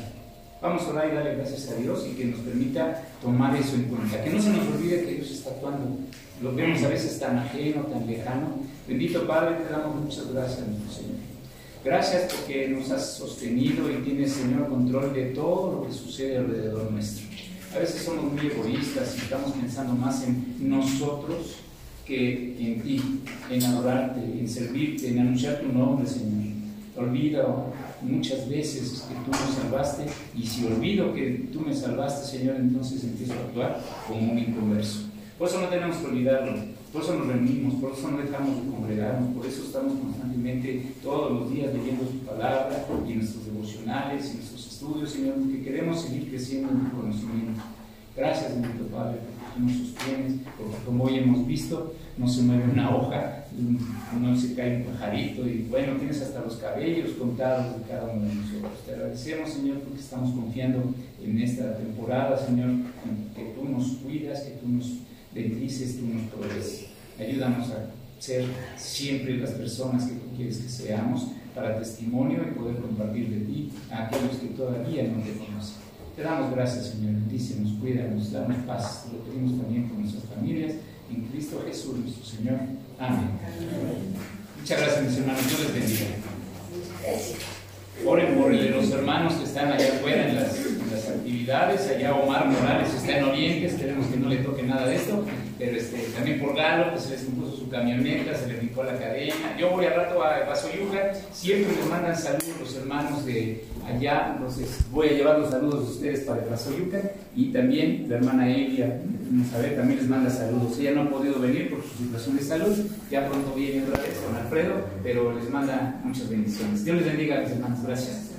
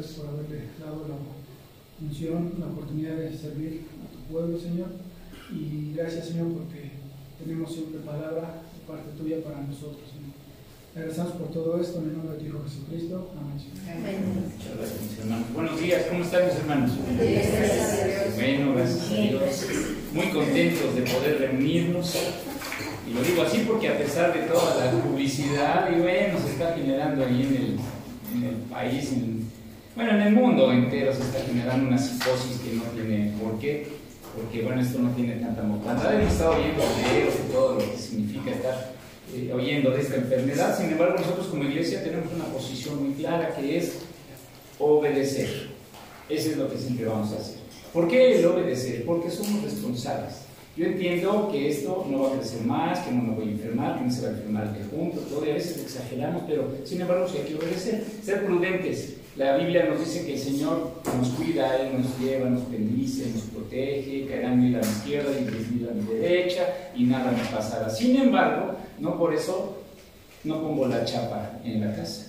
No dormimos en nuestras casas con las puertas abiertas, y tenemos todos cuidado y precaución. No porque siento frío, ah, Señor, que me cuide. No, voy y me pongo un suéter. Este es un caso similar, mis hermanos, para que no nos alarmemos. Sí, hay que ser prudentes. Hay casos donde tenemos que dar un abrazo porque además se amerita y se merece.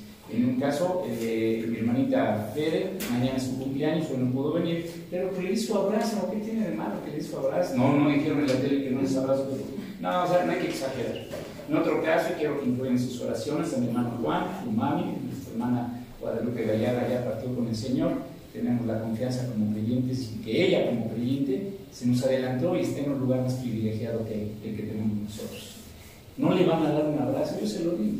Y así puedes ver el día a día que va a haber situaciones en las que pues, no de esto, no pasa nada, no es para asustarse y hacer cinco. Yo no vengo de China, les, les, aviso. ¿no? Y creo que ninguno de ustedes viene de Italia y cosas así. Entonces, vamos a procurar obedecer simplemente, ser prudentes y pues seguir adelante, porque el poder inmesurable del Señor es el que nos va a cuidar. Es el tema de este salmo. Acabamos de leerlo, el Salmo 147, el poder inconmensurable. ¿Qué es eso de inconmensurable? Pues que es muy difícil o imposible de valorar, de medir. Es un poder infinito el de Dios. Y además agregar la gracia que no tiene igual. Este salmo, para que tengan ahí su Biblia abierta con su separador, en el Salmo 147, eh, en el Antiguo Testamento griego, la Septuaginta, ese número 70 en Romanos que se utiliza para identificarla, este salmo aparece como dos poemas separados entre el versículo 11 y el 12. Sin embargo, no hay diferencia entre los versículos que preceden y siguen esta división como para justificar separados. De hecho, es, diferente esa, Biblia, tiene recorrido desde el 10 hasta el 46, están movidos por culpa de este, este, este salmo.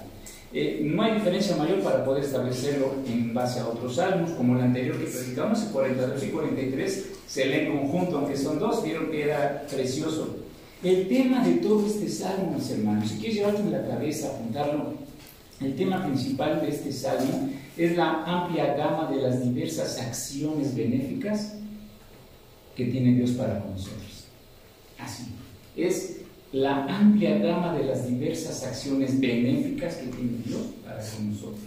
Hay un reverendo, William Oscar Emil Oesterle, él fue teólogo de la Iglesia de Inglaterra, eh, profesor hebreo, el antiguo, allá en, Londres en 1926. Este, este hermano eh, escribió libros de doctrina bíblica, de comentarios bíblicos, judaísmo, el antiguo Israel, bueno, se metió hasta con la danza sagrada, era muy, muy escritor. Él escribió esto, fíjate lo que dice este salmo, el desborde de un corazón tan lleno de gratitud por las señales de la solicitud divina ha de recomendar este salmo a todos los que, como el salmista, son capaces de ver un plan divino en acción por debajo de las cosas que suceden en el mundo, sea en la naturaleza o entre los seres humanos. Ese es el tema de este salmo. Ver a Dios que está actuando todavía en nuestras vidas. Es su poder. No somos nosotros logrando, es Él ayudándonos. Claro que a Dios rogando, pero esto, por ahí alguien me ayudó con el mazo dando. Se cree que este bello himno fue cantado en la dedicación de los, del templo de, Jerusalén. Fue leído en la época en que se dedicaron los muros en el tiempo de Nehemías.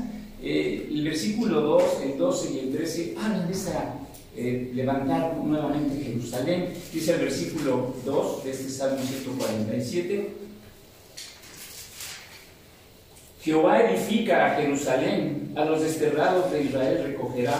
Es una foto de la época de Nehemías, está reconstruyendo. Luego viene los versículos que les comenté, el 12, alaba Jehová Jerusalén, alaba tu Dios, Osión, porque fortificó los cerrojos de tus puertas, bendijo a tus hijos dentro de ti. Si buscas en las concordancias, cerrojos nada más está en Nehemías cuando están cerrando las puertas que acaban de reconstruir. Entonces, por eso piensa que se leía en ese, en ese momento, es un, es un salmo que lo leían de adoración por lo que estaba sucediendo y obviamente pues exalzar el nombre de Dios. Una forma de descubrir los, los tesoros eh, de este salmo es con la siguiente división. Te voy a dar dos ahorita la primera y luego vamos a ver la que yo considero que es así, la yo considero la buena.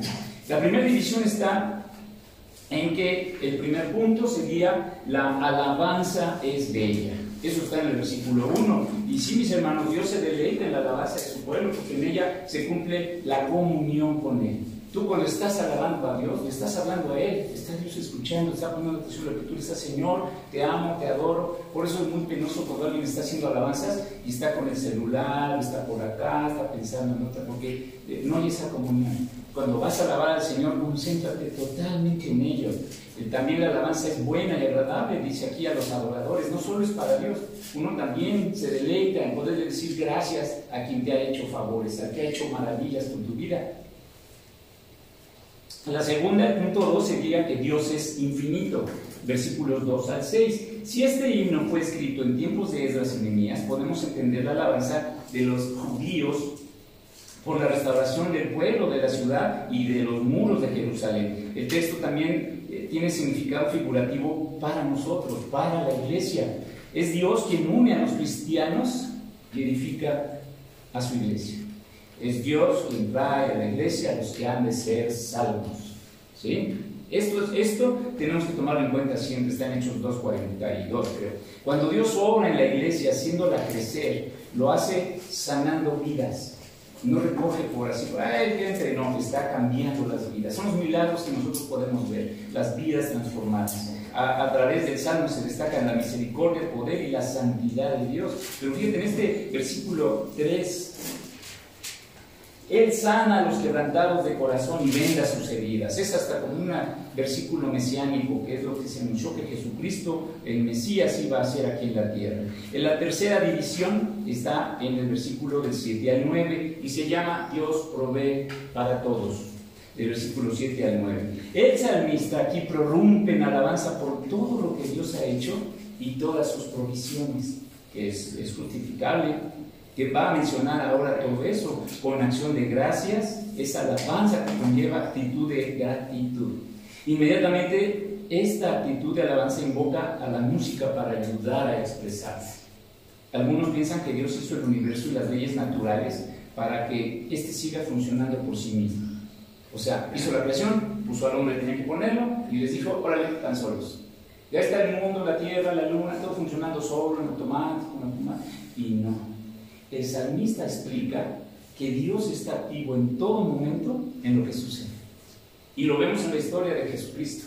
De Génesis a la cruz está hablando de Jesucristo, el proyecto, el plan del Señor Redentor para nosotros, para que nos rescatara, y todo tiene que ver con lo que Jesucristo iba a hacer. ¿Intervino Dios en la vida de Jesucristo? Claro, un censo para que se movieran del lugar, la muerte de los niños con Herodes y los sacó, y empieza a saber que mandó al ángel, mandó al otro ángel, él está interviniendo. ¿Tú crees que no está interviniendo en tu vida? Claro que sí. Es por el amor de Dios que la tierra produce alimento.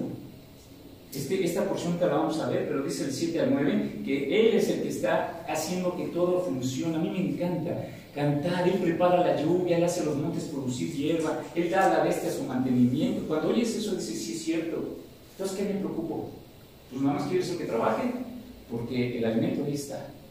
Dios aún se da cuenta de los gritos de las crías de los cuervos y les contesta, ándale, cuando yo leo eso, que hasta de los cuervos, ¿cuánto más escuchará el clamor de sus hijos, de ti? En la siguiente separación, la cuarta, sería el versículo 10 y 11, que sería lo que agrada a Dios. Esta misma enseñanza se repite a través de la Biblia, mis hermanos. Imagínate todo lo que le gusta a Dios. ¿Qué, es lo que le encanta a Dios? No se deleita en la fuerza del caballo ni se complace en la agilidad del hombre. No es tu esfuerzo, no las ganas que le eches, no es tu motor de tu coche. Y este lo subrayé en mi Biblia en rojo, el 11. Se complace Jehová en los que le temen y en los que esperan en su misericordia. Eso es lo que quiere el Señor de nosotros. Esta misma enseñanza se repite. A veces los creyentes caemos en un tipo de legalismo, de activismo, olvidando de lo que más agrada a Dios, que es que le conozcan y le confíen en Él. No es lo que hacemos, lo que demostramos, hipocresía, religión, no, no es realmente. El temor de Jehová implica un estilo de vida y obediencia que se refleja. Que la gente tenga antojo, ganas de ser como tú, no repudio de, ay, no ser como él, ser como ella, no paso. El quinto, la quinta división es Dios es protector, versículos 12 al 14. Y aquí empieza el Salmo 147, según la quinta que les dije. La mención de Jerusalén y cerrojo de sus puertas, del versículo 12 y 13, como mencionamos, sugiere el tiempo exacto de Nehemías. Lo que se destaca es que Dios protege a su pueblo, está dando un tiempo de cuidado para cada uno de nosotros. Incluye su protección, bendiciones obviamente materiales, crecimiento, paz y abundante alimento, del 12 al 14. Una sexta división es que Dios hace cumplir su mandato. Fíjate cuántos temas incluye este salmo. Dios hace cumplir su mandato, del versículo 15 al 18. Él envía su palabra a la tierra velozmente, corre su palabra de la nieve, etcétera, etcétera, etcétera. Es precioso. El salmista sigue alabando a Dios por lo que hace. Dios manda y se cumple su mandato inmediatamente. ¿Qué pasa cuando Dios pide algo? ¿Será para que lo razonemos, lo tengamos ahí en oración? Dios quiere que yo haga esto. Sí, voy a orar a ver si me conviene o es para obedecer. Es clarísimo, mis hermanos. Dios está activo aún en la nevada, la producción de las aguas de los ciclos de la naturaleza, y esto nos hace que nos comprometamos más a que si Dios dijo, nosotros hagamos. El que hace que las colinas produzcan hierba, el versículo 8. Y séptima separación, que esa es una manera de verlo. Dios se revela a su pueblo los últimos dos versículos. Ha manifestado sus palabras a Jacob, etc. La mención de mensaje y palabras, el versículo 15, dirige al salmista a otro gran motivo de alabanza, que es que su palabra, la palabra de Dios, ha dado a su pueblo. Aquí se refiere a las escrituras, pues habla de leyes y decretos. Qué bueno que tenemos la Biblia, mis hermanos. Qué bueno que Dios no solamente nos programa y nos dice, váyanse por aquí, sino que Dios nos está hablando constantemente qué es lo que tenemos que hacer. Y se manifiesta en lo que nos rodea, en los milagros, en sus protecciones. Busca relación personal con los seres humanos. No es un Dios de nada más de instrucciones, sino de que está esperando que estemos con Él. ¿Te acuerdan de Marta y María? ¿Qué es lo que prefirió? Marta estaba adorándole también a través de su servicio, pero le dijo, no seas afanada, porque María estaba a sus pies platicando con él y dijo, ella prefirió lo mejor. Es preferible estar a los pies del Señor adorándole, sirviéndola, que cualquier otra cosa. Otras, otras naciones, este, mis hermanos, reciben igual la revelación de Dios a través de sus provisiones, que ya es el último versículo. O sea, no nada más unos cuantos, esto es para todo. Pero a únicamente alguien le dio el Señor el conocimiento. Otras naciones reciben igual la revelación de Dios a través de sus provisiones de lluvia y alimento y no puede decir que Dios no existe, porque están viendo las maravillas que hemos hablado aquí. Es evidente que Dios, al poner la luz, el sol, el alimento, otras naciones dicen, ay caray, sí hay un Dios. Pero solo confió sus palabras a un pueblo, a Israel, que hoy llega a nosotros porque como gentiles también fuimos alcanzados. No hay otra revelación semejante. Dios escogió un pueblo para ser su instrumento en proveer para todos su salvación, salud. Gracias. Y sus instrucciones sobre la vida. El salmista, mis hermanos, no está despreciando a las otras naciones. Está alabando a Dios por este gran privilegio. ¿Qué es lo que tenemos que hacer nosotros igual? Nosotros a veces estamos diciendo, no, es que esos de allá son malos, es que esos son feos, es que esos no entienden. No, no, hay que amarlos igual. ¿Para qué saber nosotros que estamos bien en doctrina fundamental, en doctrina correcta? Para alabar a Dios. Y Señor, gracias, llévame, cuídame. No para estar juzgando y aventando dados al que no cree lo que yo creo. Hay que animar a la gente, enseñarles la verdad, pero pues ya será el Espíritu Santo que los convenza, no yo. Por eso el salmista termina, con el salmista alabamos a Dios y exclamamos, aleluya. Hoy vamos a ver qué significa esta de aleluya. Es una correcta manera de estudiar este salmo, pero quiero que lo veamos por sus tres grandes temas. Ahorita les di siete separaciones como para ya, ya nos vamos a ir a casa con los mensajes, por decir algo. Yo ya vi lo que dice, siete temas extraordinarios cada uno de ellos, de lo que Dios está manifestando a mi vida. Pero es una correcta manera de estudiarlo, pero quiero que lo veamos de esta manera. Número uno, el poder de Dios en su redención. Número dos, el poder de Dios en la naturaleza. Y número tres, el poder de Dios en la historia y la providencia. Nombre, Dios es todopoderoso. Fíjense, la primera división está del Salmo 147, del versículo 1 al 6. Yo le puse por nombre el poder de Dios en la redención. Dice, alabad a porque es bueno cantar salmos a nuestro Dios, porque suave y hermosa es la alabanza. Jehová edifica Jerusalén, a los desterrados de Israel recogerá. Él sana a los quebrantados de corazón y venda sus heridas. Él cuenta el número de sus estrellas, a todas ellas llama por sus nombres. Grande es el Señor nuestro y de mucho poder, fíjense, de mucho poder, y su entendimiento es infinito. Jehová exalta a los humildes y humilla a los impíos hasta la tierra. Ahí está el poder de Dios en la redención. Alabada Esto es, el, el, original es aleluya, aleluya. De ahí viene el aleluya. Si tú dices aleluya, ¿qué estás diciendo, hermana? Alaba a Dios. Alaba a Jehová.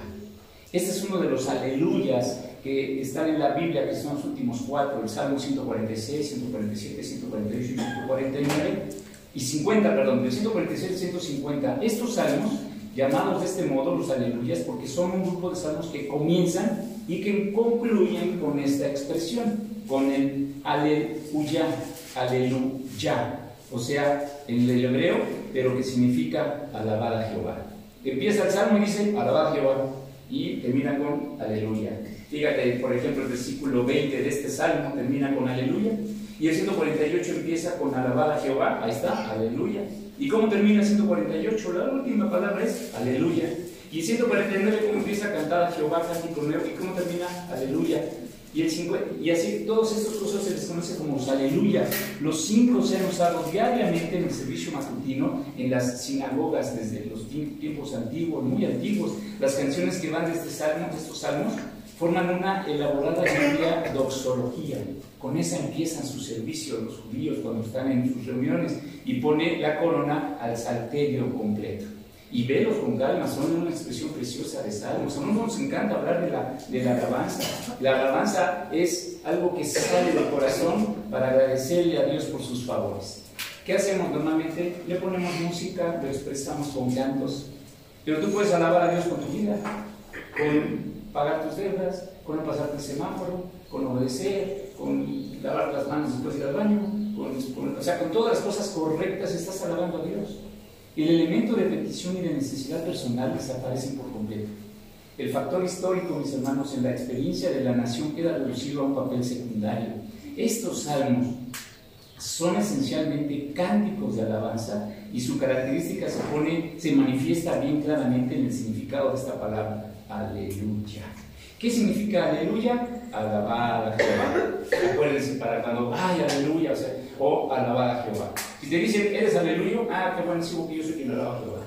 No me ofendo. Es el significado correcto, que prologa y epiloga, no sé si lo dije bien, empieza, termina, cubre cada una de las composiciones que forman este grupo. Y en todos estos casos es el Señor quien recibe la alabanza, no el pueblo, no el líder, no uno mismo.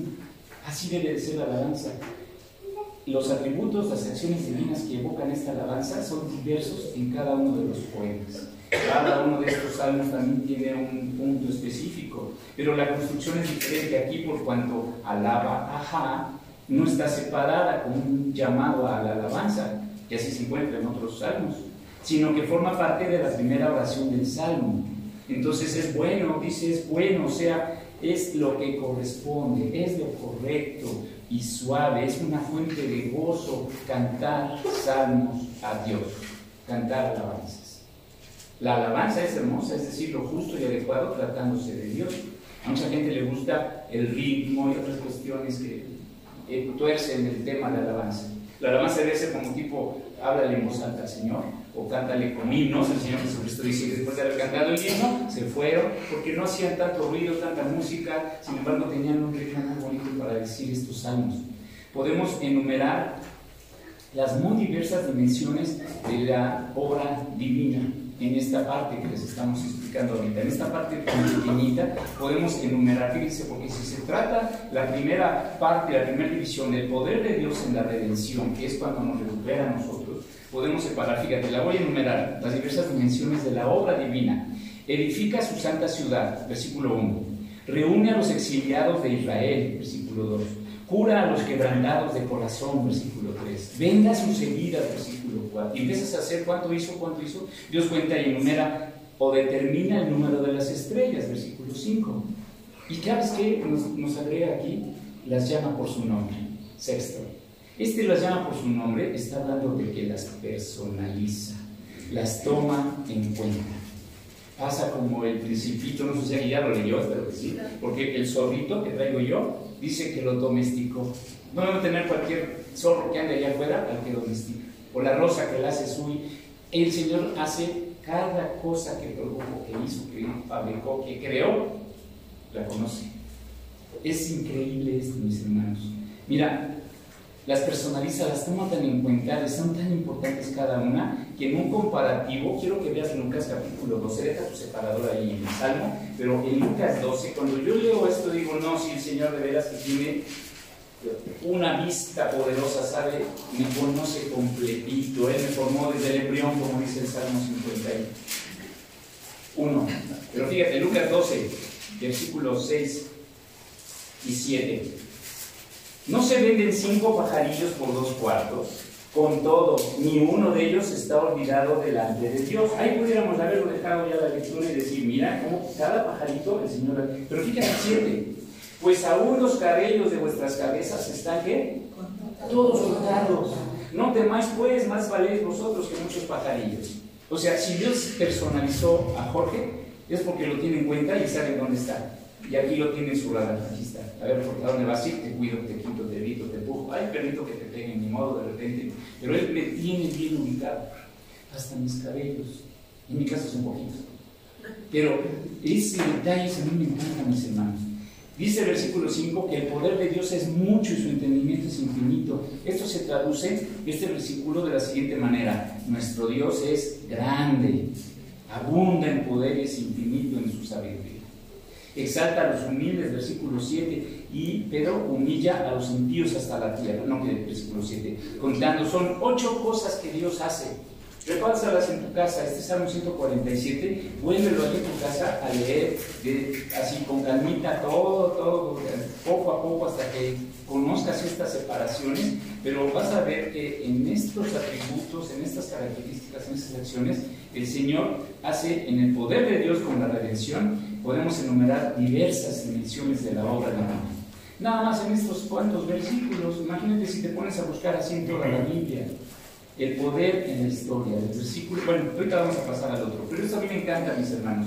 El número dos, la separación grande, dijimos que es el poder de Dios en la naturaleza todo lo que nos rodea. Es, ahí podemos verlo reflejado. Esta segunda estrofa, si la vamos a manejar en tres estrofas, está hablando principalmente desarrolla el poder de Dios según se manifiesta en los fenómenos naturales. Tú puedes ver a Dios ahí, en las maravillas. La estrofa comienza con otro llamado a cantar. Empieza a decir otra vez, fíjense, Vamos a ver ahí versículo 7, cantar a Jehová con alabanza, versículo 7, cantar con arpa, o sea, vuelve a llevarnos eh, a, que vivimos hasta lo máximo. Es el pasaje en donde les pedí que subrayaran algo, ¿se acuerdan? El versículo 11, que se complacen los que le temen. Pero va a hablar de esto, de todo lo que él hace. Fíjate, cantar con arpa quiere decir con acompañamiento del de quinor, que es un arpa, es un instrumento pequeño de cuerdas, es el más antiguo y más común de todos. Eh, los que se mencionan en la Biblia. Se ha de alabar a Dios por producir la lluvia, por darnos todo, haciendo que de este modo los montes produzcan hierba. Si dices tú, bueno, Dios da la lluvia y lo dejas ahí, ay, me llenó de charcos el patio. No, Dios da la lluvia, pero para que las flores, los árboles, las, el, grano, el elote, los tlacoyos estén cubiertos de nopalitos. O sea, eso es lo que Dios nos da. Les buscamos así, Dios lo dio, ah, pues qué bueno que Dios. No, Dios fue el que lo hizo. Hace que los montes produzcan hierba, la bestia y el ave dispongan de mantenimiento. Sin embargo, no complace a Dios la fuerza del caballo ni la agilidad del hombre, o sea, sus habilidades eh, eh, atléticas o de, pues de talentos, dones que mismo Dios le dio sino de aquellos que le temen y los que esperan en su misericordia. Versículo 11. Todo lo que ofrece la naturaleza, mis hermanos, tiene como objeto hacer que el hombre adore a su Creador y confíe en Él. ¿Qué pasaba con Adán y Eva? Que a la que sentían un poco de hambre, nada más iban y agarraban una fruta y se la comían. Nosotros, ¿qué nos debería de pasar? En esa misma confianza, tengo hambre, voy y agarro mi manzana y me la llevo y me la como. ¿Qué tuvo que pasar detrás de Adán y Eva? Nada, ahí lo tenían porque estaban sin pecado. Y ahora nosotros tenemos que trabajar, porque nos lo vamos a ganar con el sudor de nuestra fe, dice Génesis capítulo 3. Entonces es diferente, pero confiamos en Él porque si trabajo, sí obtengo ese alimento. Tenemos que confiar en Él, debemos dejar de ser mal agradecidos. Dios nos provee. Aquí si a las vistas les está proveyendo. ¿Qué tan de malagradecidos andamos? Hay una tremenda advertencia en la Biblia para alguien que no sea agradecido. Si hay alguien que conoces que es un mal agradecido, que no da las gracias, que hasta exige se cree mucho, así sea tu hija, tu hijo, no importa quién sea, dice en Proverbios 17 y subrayalo. Espero que nunca lo tengas que usar. Pero es ser mal agradecido. Proverbios 17. Dice el versículo 13. El que da mal por bien, no se apartará el mal de su casa. Ay, ¿será verdad esto, mis hermanos? Está en la Biblia, no puedo decir que no. Ya, no, se equivocó aquí el que lo imprimió. El que da mal por bien no se apartará el mal de su casa. Si alguien es agradecido, si alguien no cuida las cosas que se le dieron, nosotros nuestro cuerpo, sino, etcétera, entonces ¿qué va a pasar? Que no se apartará el mal de su casa. Y entonces, ¿cómo tengo que corregir? ¿Cómo tengo que corregir esto si no se aparta el mal de mi casa? Pues tengo que dar bien por lo que he recibido. ¿A quién? A Dios. A Dios principalmente. Si no lo estás haciendo, entonces a lo mejor por eso como que no salen las cosas y como que te pasa, no tienes confianza, no tienes esto, no tienes... Hermana, subraya, hermano, este versículo. El que da mal por bien no se apartará del mal de su casa. Lo dice la Biblia. Esto es tremendo, ¿no? Yo, yo cuando veo temas así, me da hasta, hasta miedo anunciarlo, porque luego dice, ay, sí fue el pastor el que me echó la sal.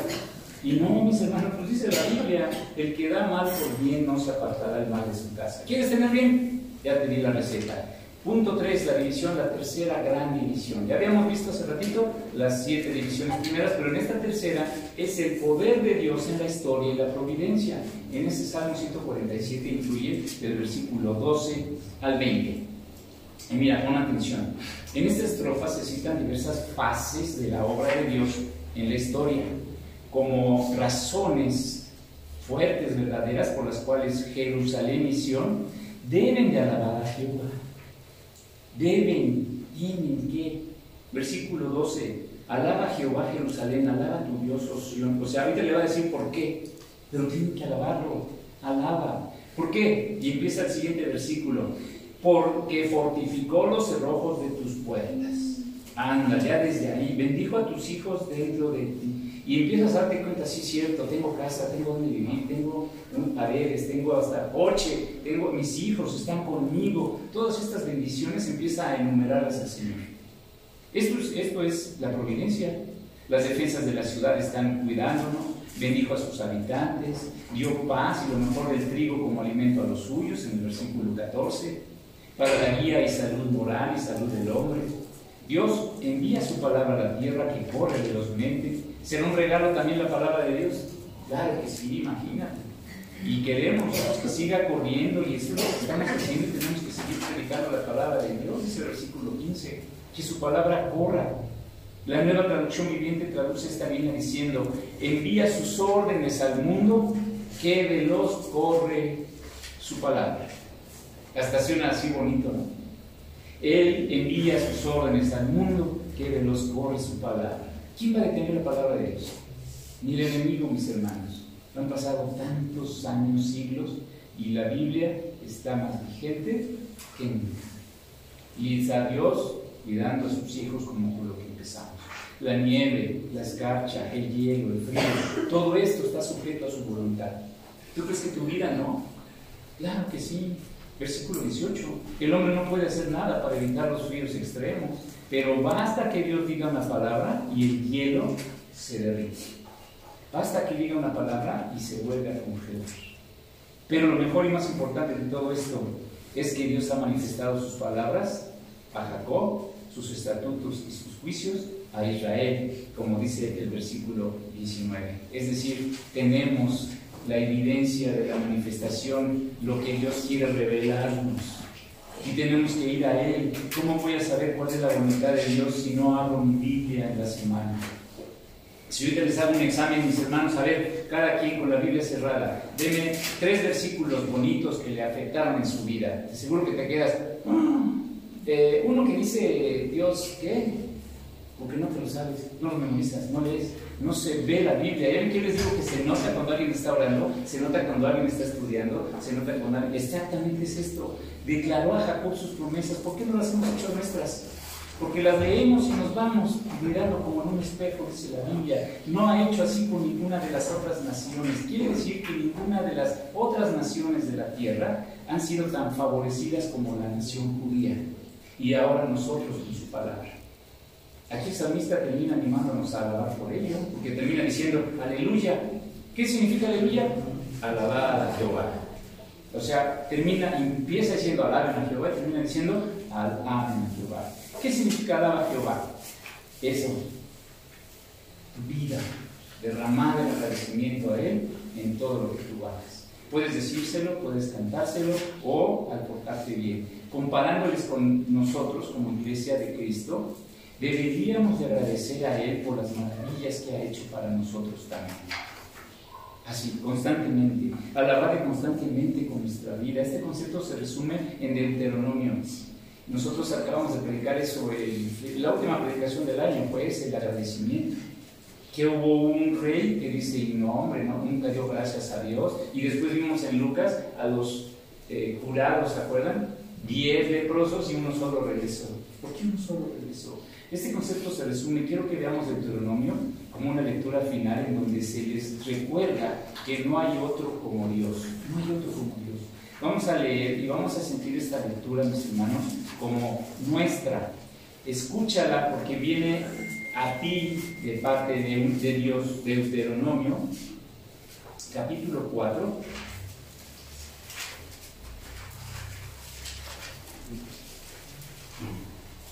32 al 40. 4, 32 al 40. Pon atención porque eh, esto está, ponle tu nombre ahí, ponle MQB en vez de la nación, en vez de todo esto. Fíjate lo que dice. Porque pregunta ahora si en los tiempos pasados que han sido antes de ti, desde el día que creó Dios al hombre sobre la tierra, si desde un extremo del cielo al otro se ha hecho cosa semejante a esta gran cosa, o se haya oído otra como ella, o sea, busca evidencias. ¿Ha oído pueblo alguno la voz de Dios, hablando de medio del fuego como tú lo has oído sin perecer? ¿O ha intentado Dios venir a tomar para sí una nación de medio de otra nación, con pruebas, con señales, con milagros y con guerra y mano poderosa y brazo extendido y hechos aterradores como todo lo que hizo con vosotros Jehová, vuestro Dios en Egipto ante sus ojos? A ti te fue mostrado para que supieses que Jehová es Dios y no hay otro fuera de él. Desde los cielos te hizo oír su voz para enseñar y sobre la tierra te mostró su gran fuego y has oído sus palabras en medio del fuego y por cuanto él amó a tus padres, escogió a su descendencia después de ellos y te sacó de Egipto con su presencia y con su gran poder, para echarle delante de tu presencia naciones grandes y más fuertes que tú, y para introducirte y darte su tierra, tú su tierra, por heredad como hoy. Aprende pues hoy y reflexiona en tu corazón que Jehová es Dios arriba en el cielo, pero dice ahí y abajo en la tierra, y no hay otro y guarda sus estatutos y sus mandamientos, los cuales yo te mando hoy, para que te vaya bien a ti y a tus hijos después de ti, y prolongues tus días sobre la tierra que Jehová tu Dios te da para siempre. Esto pareciera un resumen de lo que nosotros hemos vivido. A ver, iglesia, ya te salvé, ya te curé, ya te hice, ya te proveí, ya te... todo lo que Dios ha hecho. Es una lista de todo lo que Dios ha hecho, sus bondades. ¿Cuántos milagros has vivido de parte de Dios? Y dice el Señor, aprende, aprende esto. Reflexiona en tu corazón que Jehová es Dios arriba en el cielo y abajo en la tierra. O sea, no solo es un Dios que está ahí arriba y se despreocupó. Aquí está Dios, está actuando con nosotros. ¿Recuerdas que al inicio te dije que el tema de todo el salmo es la amplia gama de las diversas acciones benéficas de Dios? Dios aún está vivo. Dios está interviniendo en su creación. Y la principal acción benéfica, mis hermanos, es sin duda el gran sacrificio que su Hijo amado Jesucristo hizo en la cruz por ti y por mí.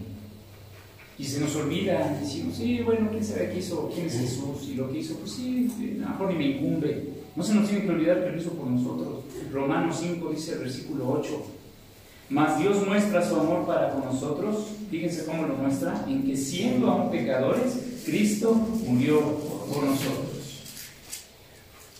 Dice Hechos 4:12, y en ninguno otro hay salvación, porque no hay otro nombre bajo el cielo dado a los hombres en el que podamos ser salvos.